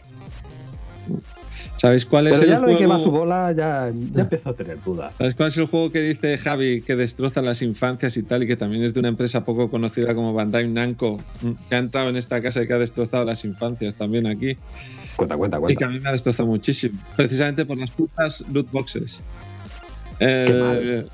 El Capitán Tsubasa el Oliver y Benji nuevo Ah, sí, que han sacado un FIFA, entre comillas, de, de Oliver. de y Oliver y Benji, sí bueno no es un FIFA o sea, es, Sí, o sea, quiero decir de que, es, que tú juegas los partidos. ¿no? Eso es. Madre mía. Están, están, eh, vamos, o sea, están a otro nivel. Están jugando. Tienen pequeñas microtransacciones que lo joden, pero mucho el juego. O sea, ellos no se dan cuenta, pero yo cuando lo veo digo, por favor, otro que haya que abrir sobres. Sobres. Ya, sí, los putos sí, sí. sobres de jugadores para jugar un partido de fútbol es muy grave. O sea, y el juego después es maravilloso y están tan enganchados a él que, que ya ocurren cosas como que vienen y me preguntan por la historia de Misugi. digo Misugi, eh, ese era... A mí dímelo en el nombre. En el nombre Sí. Claro, vengo y digo, Misugi ese era Tom Baker. Ah, no, ese era Julian Ross. Misugi es Julian Ross. Ah, pues mira, pues la historia de Julian Ross. Tacará, tacará, tacará. Y cuando yo les hablo de la historia de Ed Warner, no entienden nada. Hasta que les digo que es Wakabayashi, o creo que es el apellido en japonés. Entonces, Tendría que sacar un DLC gratuito para traducirlo al, a cristiano. Sí, sí, pero eh, eso lo oí yo hace tiempo, que era una cosa que dejó bien clara Bandai Namco hace tiempo, cuando ya anunciaron el desarrollo del juego y te dijeron, todos los nombres van en japonés. Y la gente encendió las teas y se fue directos a por ellos a Bandai Namco, pero como eran japoneses, pues pasaron de todo y les dio todo igual. Vamos, seguro que como hay versión PC, seguro que en PC hay un parche para poner los nombres en cristiano, que es lo que... O un cuadernito con un, con un traductor o algo así. ¿no? Sí, sí, seguro, seguro que, que bueno. Bueno, Pero pues ¿sabes por qué es eso? Porque así no pueden vender eh, merchandising a nivel mundial. que no lo pueden. Claro, lo tienen que localizar. O sea, Ah. No pueden venderte la figurita de Oliver Atom. claro. O sea, al contrario, te- te- aquí te tienen que vender la de Oliver Atom. No te pueden vender la de. La de Subasa, Ozara. Claro. No, a ver, yo, yo lo entiendo, ¿no? Y, creo que lo suyo es que, que su- la traducción en su día hubiese mantenido, ¿no? Pero es verdad que es un juego que es, es más nostálgico que otra cosa, ¿no? Porque, quiero decir, que si sacas algo de Pokémon, pues es actual, ¿no? Aunque tenga 25 años la saga, pero Oliver y Benji, Capitán Subasa, pues es algo que ha estado en la nevera 20 años, ¿no? O sea, todas nuestras infancias eh, muy relevantes con ello, pero 20 años en la nevera, ¡ay! Y ahora sacamos, es como si o sea, los juegos de lucha de Dragon Ball todavía, pues porque. Pues por eso, porque atañen. Es eh, franja de edad del juego, de 40 a 70 años, porque sabemos que con menos de 40 no te va a interesar mucho. Pues es similar, ¿no? Esto es algo de, que tira de nostalgia, ¿no? Y bueno, Sí, o sea, quiero decir, eh, está, está bien sobre todo porque eso, todos lo- los juegos de este estilo, que además son de índole deportiva, pues con la tontería, yo cuando era pequeño muchas veces pues quería jugar a fútbol o similar, pues por los dibujos, ¿no? Y pues siempre le hacen, le hacen un favor. Pero bueno, a mí me alegra que el juego, que el juego funcione bien. ¿eh? Sí, sí, sí. Pero no, no. eso, eh, les deseo la bancarrota. mm, por- o sea, tú, tú cuéntales a tus hijos. Cuando yo era pequeño, los videojuegos, si tú querías conseguir al personaje ultra raro, tenías que ganar la liga invicto. ¡Hala! Se basaba en tus propios méritos más que en un azar capitalista. Ti- o sea, el juego, por lo menos, tiene un poquito de decoro japonés, ¿vale? Y algunas cosas te las ofrece eh, después de conseguirlos tú por tus propios medios, ¿vale? Ah, o sea, es, Es un el juego en modo perfect y te dejamos que lo, nos lo compres. ¿no? parecido, pero o sea, te pide hacer varias veces la historia original de Oliver y Benji para que vayas descubriendo nuevos equipos. Pero después, si quieres hacer cosas raras con los personajes, conseguir el super metacombo, el tiro combinado y cosas así, tienes que empezar a hacer cosas raras con unas cartas en las que tienes que pagar con puntos de, de Subasa, coins o algo así se llaman. Entonces ya empezamos a meternos en una dinámica que dices, uff, para jugar un partido primero tengo que hacer no sé qué, no sé cuál. Yo solo quiero jugar, por favor. O sea, vamos a ver, dale al botón de start. ¿Por qué no empieza el partido? Yo no quiero empezar. O sea, elige bando y ya está, elige equipo. Pues no, tienes que pasar por unas cartas y cosas así. Bueno, ellos lo disfrutan igual y no, no, no les afecta en nada el disfrute del juego. A mí lo que pasa es que eso que me, me produce urticaria. Pero bueno, dejando eso a un lado, ¿vale? Si queréis, ahora os voy a hablar. Y demás, ¿eh? Sí, os voy a hablar O sea, de nosotros no, no jugamos a ninguno al FIFA porque por contrato en el momento en el que jugásemos un FIFA o algo así se nos echaría del podcast. Sí, sí. Pero no, creo no. que en ese tipo de juegos eh, pasa Es igual. eso. Sí, sí, sí, sí. Existe todo un universo paralelo al juego FIFA que no tiene que ver con lo que pasa en el césped de juego, sino en, en otras fases de juego y, y en otras mecánicas que tiene aparte. Eso está clarísimo. Pero bueno, venga. A mí lo que me encanta FIFA. de eso es eh, que te cobren lo mismo cada vez que pasas de FIFA. O sea, eso es genial. Sí, claro. O sea, en te, cada te has dejado 3.000 pavos en un FIFA, cambias de versión y te compran otro. Pero vamos, no sé, nada que no haya pasado en, en otros juegos. Evidentemente. En el WoW todavía sigue habiendo compras dentro de juego, o sea, compras con dinero. Nunca la has sabido como tal. No había como una especie de. Cuando yo Ahí- Sí, bueno, ahora han puesto Claro. mascotitas y cosas así, Sí, ¿no? Pero bueno, exacto. es- Pero ¿No te nada, nada. Sí, es, na- nada que afecte a la jugabilidad. Eso. sí. Ya, ya. O sea, sí, sí, pero bueno, pero que las, las hay. O sea, porque yo recuerdo Bueno, eso, vale, entrar en pero- un lugar en el que podías pagar con dinero, con Tante y Sonante. Sí, pero, Pero pero no, no nada que. mm, O sea, pues tonterías en plan eso, en plan de mascotitas, monturas y cosas así. Que es yo creo que el límite que la gente está dispuesta a aceptar. El Jeans es un juego de mesa en el que cada uno de los jugadores comienzan con cinco anillos en el tablero. Cinco anillos que tendrán un color blanco o un color negro dependiendo del, del bando en el, que, en el que jueguen. Solo pueden jugar dos jugadores y uno tendrá las fichas blancas y, las otra, y el otro tendrá las fichas negras.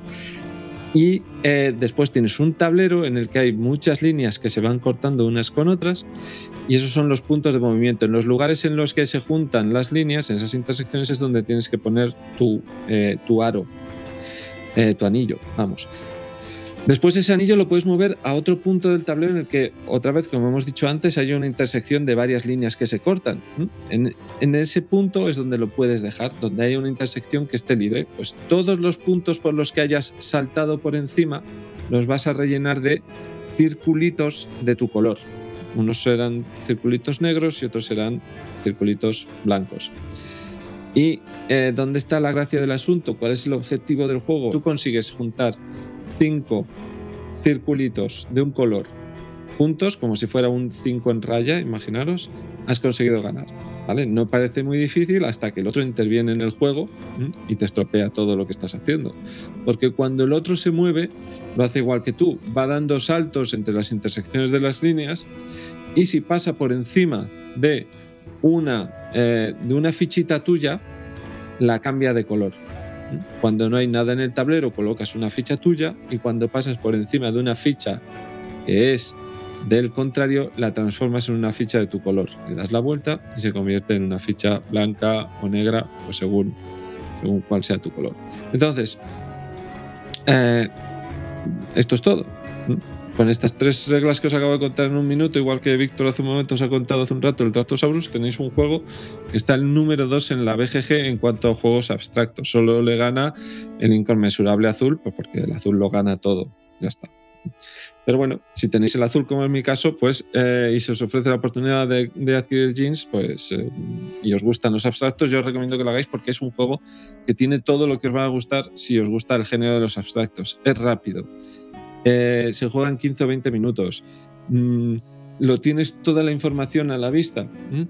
Es un juego en el que em, conforme vas jugando tú y poniendo tus piezas en el tablero y los va jugando el contrario, el juego se va complicando instante a instante y cada vez es más difícil conseguir hacer ese 5 en raya que estás buscando. Pero lo bueno que tienes es que todo lo ves ahí, tienes toda la información delante. Es como un, pues yo que sé, como por ejemplo cuando juegas a la balone también, que es otro, otro abstracto muy, muy conocido y, muy querido por mí también, por mucha gente, lo tienes todo ahí. No hay información escondida, la- las, las ramificaciones en las que puedes empezar a pensar en qué va a pasar en cada turno eh, em- empiezan a golpearte en la cabeza, pero no, no hay nada que pueda el otro sacarse debajo de la manga y sacarse un circulito más tres que te pueda derrotar en ese momento. No, todo está ahí puesto en el tablero y todos jugamos con, los dos jugamos con las mismas condiciones y con el mismo eh, tablero y, y en igualdad de condiciones todo el rato. Y si ganas porque consigues cinco piezas juntas, no ganas la partida, sino que retiras uno de tus cinco anillos con los que empiezas el juego, los retiras de juego. El primero que retire tres anillos de los cinco que tenía al principio ganará la partida. ¿Esto qué implica? Implica un ligero cambio en la mecánica del juego, porque tú ya has conseguido un punto de ventaja, pero ahora mismo tienes menos piezas con las que jugar. Ya no mueves uno de tus cinco anillos por el tablero, sino que mueves uno de tus cuatro anillos. Y cuando vayas por el siguiente, moverás solo uno de los tres anillos. Así que la forma en la que vas jugando se va estrechando, tienes que optimizar más cada movimiento para intentar conseguir ese, ese 5 en raya que te va a sacar del juego un aro más para intentar conseguir los tres aros en tu lado del tablero y ganar la partida. Eso es lo más divertido que tiene el juego, que conforme se va acercando al final, la tensión del juego crece porque tus capacidades para mover y para anotar empiezan a flaquear y el otro tiene una ventaja sobre ti. Así que si tú tienes cuatro círculos y él tiene cinco, él ya tiene una ventaja porque puede mover mejor que tú. Y si tú ya tienes tres y él tiene cinco, pues es muy posible que acabe alcanzándote antes de que tú llegues a ganar la partida, porque él tiene una ventaja que tú no tienes ahora mismo. Así que conforme va pasando el juego de la partida, eh, se va estrechando todo como si fuera un cono, como si fuera un embudo, y al final el, final de la partida se convierte en una cosa mucho más difícil que lo que era el principio de la partida. Y es esa evolución dentro de la partida la que convierte en este juego tan especial, que las condiciones de juego son las mismas, pero las, la forma en la que tú juegas con eso va cambiando.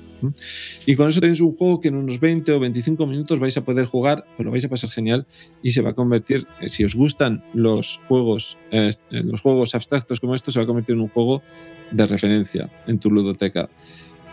Hasta aquí era todo lo bueno. Lo malo que tiene, que siempre hablamos un poquito de lo malo, pues lo malo que tiene es que la edición que yo tengo, por lo menos, que es la española de maldito, ahí hay aire por todos los lados. Te venden un cajote gigantesco para después tener un juego de mesa de unas dimensiones mucho más reducidas. Tanto el tablero como las piezas, que son maravillosos y tienen una producción fabulosa, pero tiene un cajote inmenso. ¿Vale? Ahí hay aire por todos los lados y eso es lo, más que, lo que más cabrea el juego, que cuando te lo compras te estás cobrando, te estás comprando la típica caja de juego grande de eh, Maldito Games. O sea, te estás comprando la caja del Teotihuacán, así, más o menos, un poquito más estrecha. Y el juego no es ese. O sea, esto nos cabe en una caja más pequeña y señores, en esto habría que empezar a pensar seriamente porque no puede haber tanto, tanto espacio vacío en una caja, joder, es que pues yo te que lo no te caben Sí, en casa, Rafa. Exacto, no me caben, ya Claro, está. El pues- problema lo tengo yo, no ellos que me la venden y yo me lo como, ya está. pero El problema lo tengo yo despacio. Si yo lo sé. Pero bueno, Eh, pues Rafa, yo te lo explico. Si ponen una caja pequeña, no se puede poner al mismo precio que una caja sí. grande. El aire a ellos se las sopla. Ya está, siguiente pregunta. no hay más preguntas. Y esto vale para juegos de mesa y para patatas fritas. completamente. Sí, claro. Sí, el eh, grande o no grande. Juego grande, o sea, caballo grande, ande o no ande, ya está, y es muy claro. Pero bueno, si os gustan los juegos mm, abstractos, solo puedo recomendaros este. Es un juegazo que se queda en vuestra ludoteca seguro. De verdad, es una recomendación para cualquier jugador que le gusten los juegos de, abstracción y que además, pues oye, es que lleva desde el 2003 en el mercado y siempre, siempre, siempre está en los puntos de arriba, en los puestos de arriba en la BGG. Y el segundo juego que tuve la ocasión de jugar eh, y que he estado tocando este tiempo y que os quiero traer es otro juego de mesa, se llama It's a Wonderful World. En- con este tuve una maravillosa y rara una oportunidad que fue elegir este o elegir el de Crew. Gracias a Dios elegí este. Eh, y me alegro infinito porque Bueno, no, no, Rafa, Víctor, pues, pues no, no, no, no. mal. Bad Kitty, Bad Kitty. Víctor, me, me arrastraste al Draftosaurus, pero no tienes lo que hay que tener para arrastrarme al de Crew. Joder, qué malo que es ese juego, Víctor, por favor. Pues, sí, pues a mí me gustó más pues- que el Draftosaurus. Hostia, madre, por favor, Hombre, vamos a ver. Nos hemos viciado al, al, al Day Crew como no está escrito. Yo me lo he comprado también, lo tengo ya por favor. Eh, es un vicio Víctor, ese juego. Lo que pasa es que, claro, si no, no tienes lo que hay que tener para jugar, pues ya está. O sea, si no eres suficientemente listo, Víctor, pues en- bueno, o sea, todos- otra cosa. No. Entre todos los que hay en este episodio, tú eres el único que no me puedes decir eso porque un tío que se dedica a dejar el ordenador encendido durante 5 horas para que su nave del Kerbal haga una maniobra de aproximación a no sé dónde, ¿vale? No puede concebir que un juego con cartitas con números pintados en ellos me están contando una historia espacial. ¿Por qué no? Macho, no. Y además es un juego de bazas, que es que es un... ¡Ay, Dios! Qué, qué malo que es eso! De verdad, vale, ya sé que todo el mundo le está encantando, pero a mí no me gusta. A mí, a mí el primero. Así No. que a la cancelado, Rafa, mute también. Mu- Mute a Nejek. Víctor, por favor, The Crew es un juego de bazas, tío, con números gordos. Si es que parece cartas del 1 Está- con números del 1 pintadas. Y nos hemos montado todos una historia. Está con muy eso. bien y está mejor cuando te coges un grupo y lo empiezas a subir desde cero y vamos aprendiendo todos a jugar a la Es vez. que es una, es una Es- brisca. está es muy una brisca chulo. con números que le hemos dicho que de repente que va de salir al espacio y ya está. No tiene. Es un Hanabi Plus, eh, Spiel des Jahres y todo, así que a la Rafa, no tienes razón. Bueno, pues para mí y en mi mundo, la decisión que yo tomé fue la correcta. Porque eh, elegí este It's a Wonderful World, que tiene todo lo que a ti, Víctor, te gusta y que te haría dejar a un lado este, eh, este de Crew de Cosmos que todo el mundo le encanta. Vale, vamos a ver. ¿Qué es It's a Wonderful World? Es un juego que a mí me lo vendieron así y que quiero que estéis bien atentitos. Tiene lo mejor de Seven Wonders y quita todo lo malo de Splendor. ¿Vale? Que bueno, que yo todavía no sé qué es todo lo malo de Splendor, pero con esa frase. Splendor no tiene nada malo. Ya, yo tampoco lo sé. No, yo, Exactamente, ala, ya está, ¿ves? En esto estamos de acuerdo los tres. Ala. No tiene nada malo Splendor, pero a mí me vendieron así. Los cuatro, los, cuatro. ¿eh? O sea, yo, sí. Y, Splendor es maravilloso. Y, además, eh, bueno, yo todavía estoy deseando probar el de, el de Thanos, vamos, el de las gemas de infinito, es, que ese, lo tengo que probar como sea, el Splendor de, de Marvel. Pero bueno, me lo vendieron así, con esa frase inicial, entonces claro, pues, pues dije, pues ya, ya, tienes, ya tienes toda mi atención, vamos a ver de qué va esto. Bueno, pues de qué va. Es un juego de eh, drafteo, Víctor, te dije que íbamos a volver a hablar de drafteo en este episodio, pues igual que hablábamos hace un rato de Draftosaurus, aquí en It's a Wonderful World comenzamos jugando igual, tenemos siete y se una y entregas el resto al resto de los jugadores y así es como vamos haciendo eh, la partida, ¿no? Pues una mecánica muy clásica de draft. En esta ocasión, en vez de estar eh, al frente de un parque de atracciones de dinosaurios, lo que estamos haciendo es llevar al frente, como hacíamos en el trópico, en vez de, una, en vez de un archipiélago, pues una una civilización entera.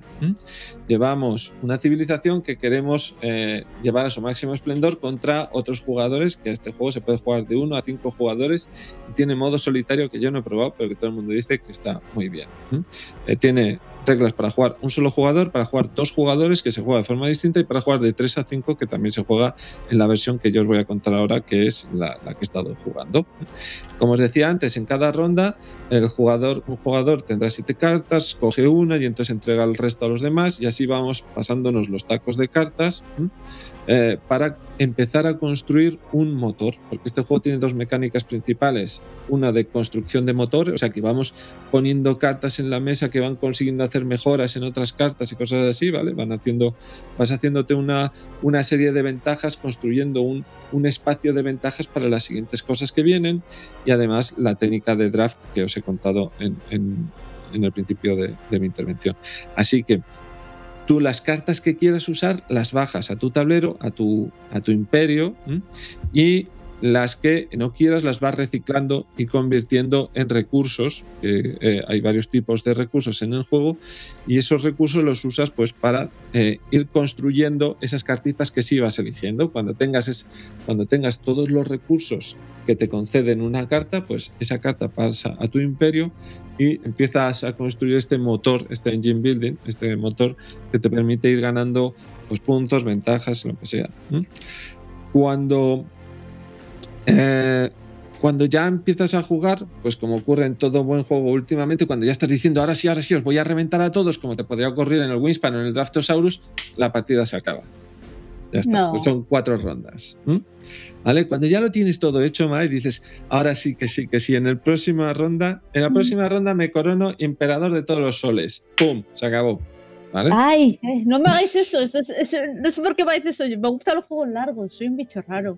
Bueno, pues eh, conforme vas jugando, pues van creándose nuevas cartas, vas construyendo cosas y vas consiguiendo ventajas para intentar sacar más puntos de victoria que, el final, que al final hagan los demás y así es como consigues la victoria. ¿Vale? Pues un engine building con eh, mecánicas de draft que está refinadísimo y apuradísimo, ¿vale? Es el siguiente paso a Seven Wonders.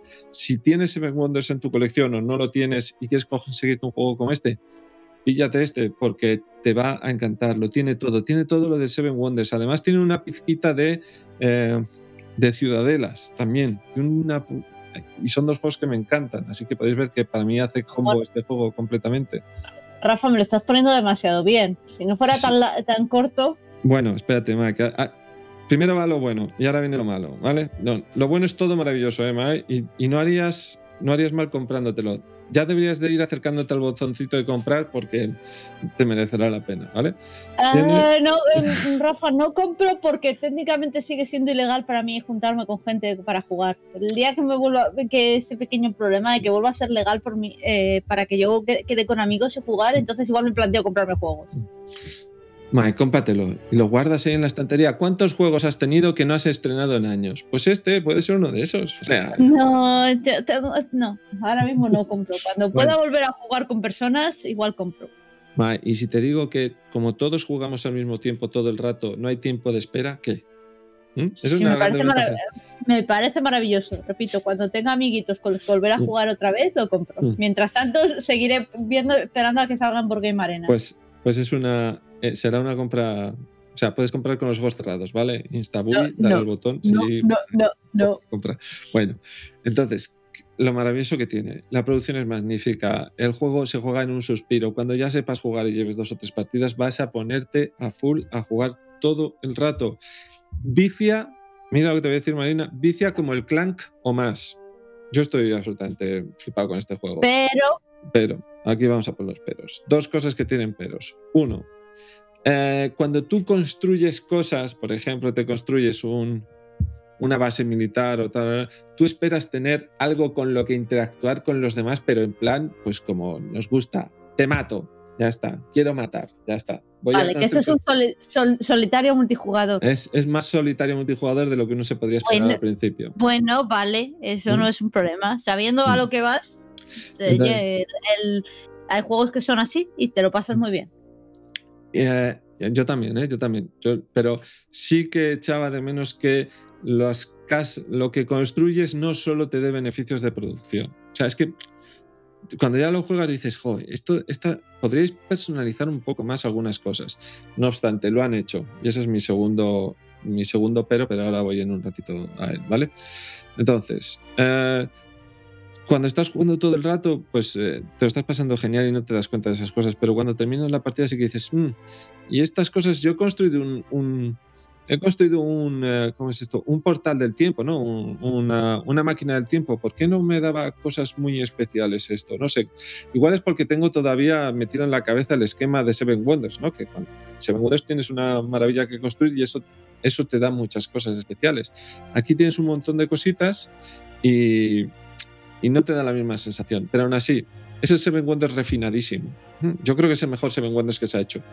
Lo que pasa es que no es a 7. Seven Wonders era 7 y este solo está 5. Pero bueno, aparte de eso, tiene otro pero. Nos lo han troceado. Este juego está troceado. Este juego está completamente troceado y cuesta casi 50 napos. Joder. Pues su- su- pon la ¿Eh? lista. O sea, está troceado. Porque cuando ves lo que ofrecen las expansiones, que salieron casi inmediatamente después de, cómo, es- de cuando salió el juego, dices, esto es lo mismo que hicisteis en el Daisy Dungeons, que es un juego que me encanta, que, que querría jugarlo a todas horas de mi vida, pero lo habéis dejado cortado por la mitad. Os habéis centrado en el tipo de producción, en hacer un, un, eh, un motor de producción que os ha salido bien y tenéis otras mecánicas que las habéis usado en las otras dos expansiones que, que acaban de salir. Porque es que se nota inmediatamente. Porque tienes muy pocas reglas que explicar al principio del juego. Si tengo que explicarte también las reglas de conflicto y tal, ya la explicación inicial del juego no son 15 minutos, es media hora. Pero se nota, se nota que esa es la decisión de diseño que han tomado. Y han dejado el conflicto para la siguiente expansión y lo que han hecho es añadir, además de las expansiones, añadir campañas dentro de estas expansiones que han metido. O sea que al final acabaré comprándomelas. Porque sí, pues porque sí, porque soy así. Pero Mis preferidos de estos son los juegos que tienen símbolos eh, en el mapa, por ejemplo, en el tablero, que te dicen, bueno, esto ya lo usaremos en otras expansiones. Ah, vale. Pues gracias. Pero, pues este también, pero las han sacado ya, ¿eh? no, no sé si sacarán más, pero eh, tiene, tiene varias expansiones ya en el, en el mercado y todo el mundo dice que todas son maravillosas, pero claro, pero es que, eh, o sea, tiene, a ver, que estoy viendo, eh, eh, Guerra o Paz, una de las expansiones, y la otra, la de eh, Corrupción y Ascensión. Y todas, o sea, yo como me he metido en este juego a saco desde que lo, lo tengo, eh, quiero saber más sobre él. Todo el mundo dice que son increíblemente maravillosas y que merece la pena tener cada una de ellas porque te ofrece un aspecto distinto del juego. Pero cuando las miras en su conjunto te das cuenta de que el juego original era así. Ese era el juego. Era un juego de civilizaciones en el que había todos los aspectos de un juego de civilizaciones básico, esta vez en el futuro, porque tiene, un juego, es- tiene una estética de ciencia ficción. Y que ese era el juego, y que lo trocearon muy hábilmente para meternos la primera por aquí, la segunda por allá y la tercera por acullá. Y nos lo vamos a comprar, yo por lo menos. no lo vamos a comprar. Porque además de tener nuevas formas de juego en cada caja, en estas cajas de expansiones te meten también una, eh, una, eh, una campaña que puedes ir jugando durante varias, durante varias cartas, o sea, durante, durante varias partidas para ir avanzando en el juego. Entonces, eh, tienes en, en el juego original, tienes todo lo que puedes llegar a querer para tener un juego para jugar con cualquiera amigo que tengas jugón y que se pase por casa o que te lo lleves tú al club o que vayas a visitar a alguien. Tienes un, eh, un, montón de juegos solo metido en la caja inicial, que no os quedéis con la impresión de que cuando yo digo que está recortado es porque, eh, porque faltan cosas, pero se nota pues, que había otras cosas en el diseño y que se han quedado atrás. Y ya está, no, no, no hay, que darle, no hay que darle más, ¿vale? Entonces, eh, tienes, tienes en la caja inicial, pues tienes mucho juego, muchísimo, muchísimo, pero eh, si te uniste al Kickstarter, entonces tenías unas campañas que se añadieron en ese momento y tal, y bueno, bueno, pues esos son líos accesorios, ¿vale? Pero bueno, a lo que vamos. Solo con el juego original ya tienes eh, un juego perfecto para jugarlo en 45 minutos, que ha ganado un montón de premios. Si vais a la página web de Wargame veréis que, que tienes tiene todos los premios de este año, yo que sé, lo ha ganado todo, ¿vale? Y además tienes un hilito conductor que te lleva durante este juego básico, ¿vale? Es, bueno, es una forma de jugarlo, ¿vale? Es que no quiero dar demasiadas pistas.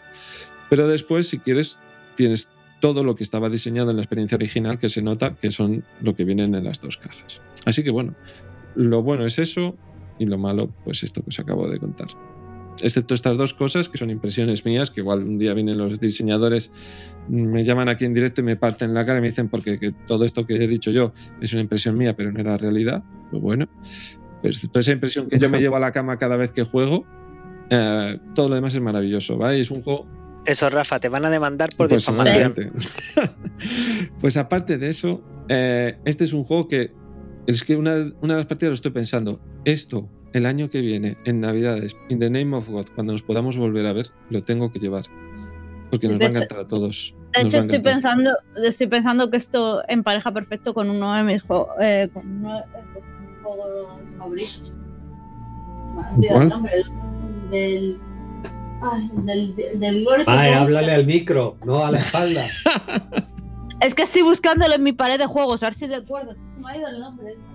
Uno ya tiene muchos años. ¿El qué? ¿Gloria de Roma?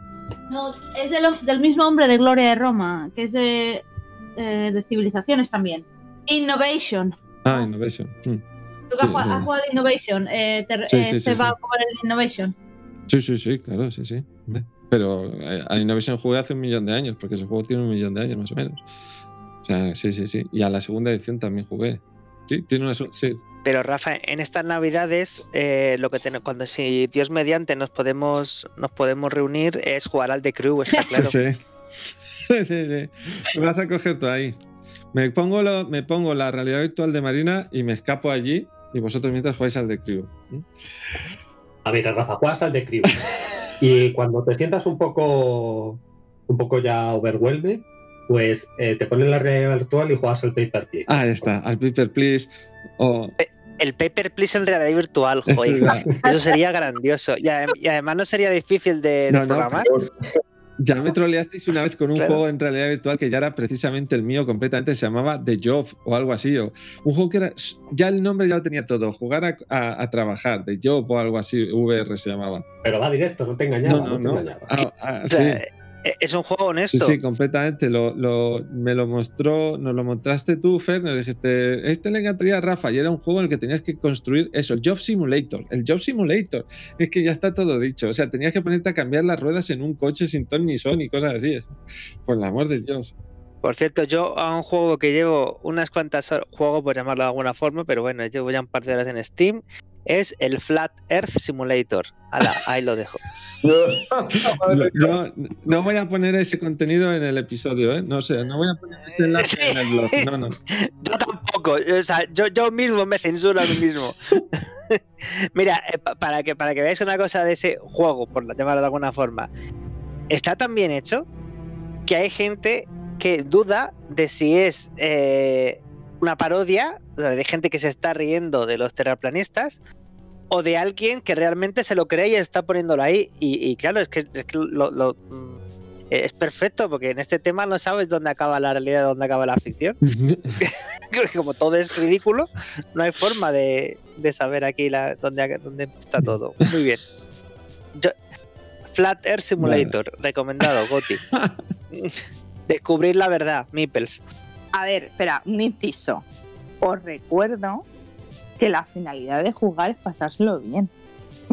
o sea, no sé, si estamos perdiendo la perspectiva. ¿eh? Yo, yo- yo ahora mismo sí, porque eh, estaba buscando el Flat Earth Simulator, me he equivocado y la estaba buscando en la BGG y me he encontrado un juego de, de mesa de, de la Tierra plana también. Entonces, no voy a comentar ni el nombre que tiene, porque no quiero dar publicidad a estas cosas, pero estoy flipando muchísimo ahora mismo. Hombre, ¿eh? es que, es que, a ver, es que esta gente eh, son carne de juego por todos los lados. O sea, tú, tú puedes hacer un juego sobre, sobre esta gente, mm, mm, vamos, a poco que te pongas ahí unas cervezas. eh, vamos, o sea, le- les tenemos que poner al, al Team Kaeda este de, de Bauza y compañía a ver qué sacan, porque es que es, que, es, que es perfecto. Uf, no. los No, terraplanistas, sacarían vamos. algo bueno. bueno. Bueno, chicos, pues nosotros, después de estos dos minutos en los que la dirección del programa no se responsabiliza de lo que digan sus, sus presentadores, Eh, vamos a dejarlo aquí. Vamos a dejarlo aquí después de todos estos juegos que os hemos presentado y, nos vamos a despedir. Nosotros lo vamos a dejar aquí y nos despedimos hasta el próximo episodio. Un saludo, chao. Muy bien, chicos. un fuerte. Un abrazo. Hasta luego, Mipels. Besis. Chao, chao. ¡Ay, un inciso! ¿Qué pasó? Dime, que todavía no, no que, hemos tenemos, parado. Dime. que tenemos Instagram. Por favor, sí. recordad, Oh. acabamos de, cre- de- de hacer la cuenta de Instagram después de tantos años. Por favor, seguidnos. Ay, ay, ay, muy bien, María. Ahí, ahí. La comunidad. Claro, se nos había olvidado. Muy bien. Sí, bueno. Y esta, al contrario que otras, puede tener el nombre, el nombre homo en la Exacto, palabra. exacto. No como el resto de estas redes que tenemos que dar quiebros para quitarlo, para que no nos censuren. Bueno, ahora sí, un saludito. Nos vemos en el próximo episodio. Chao.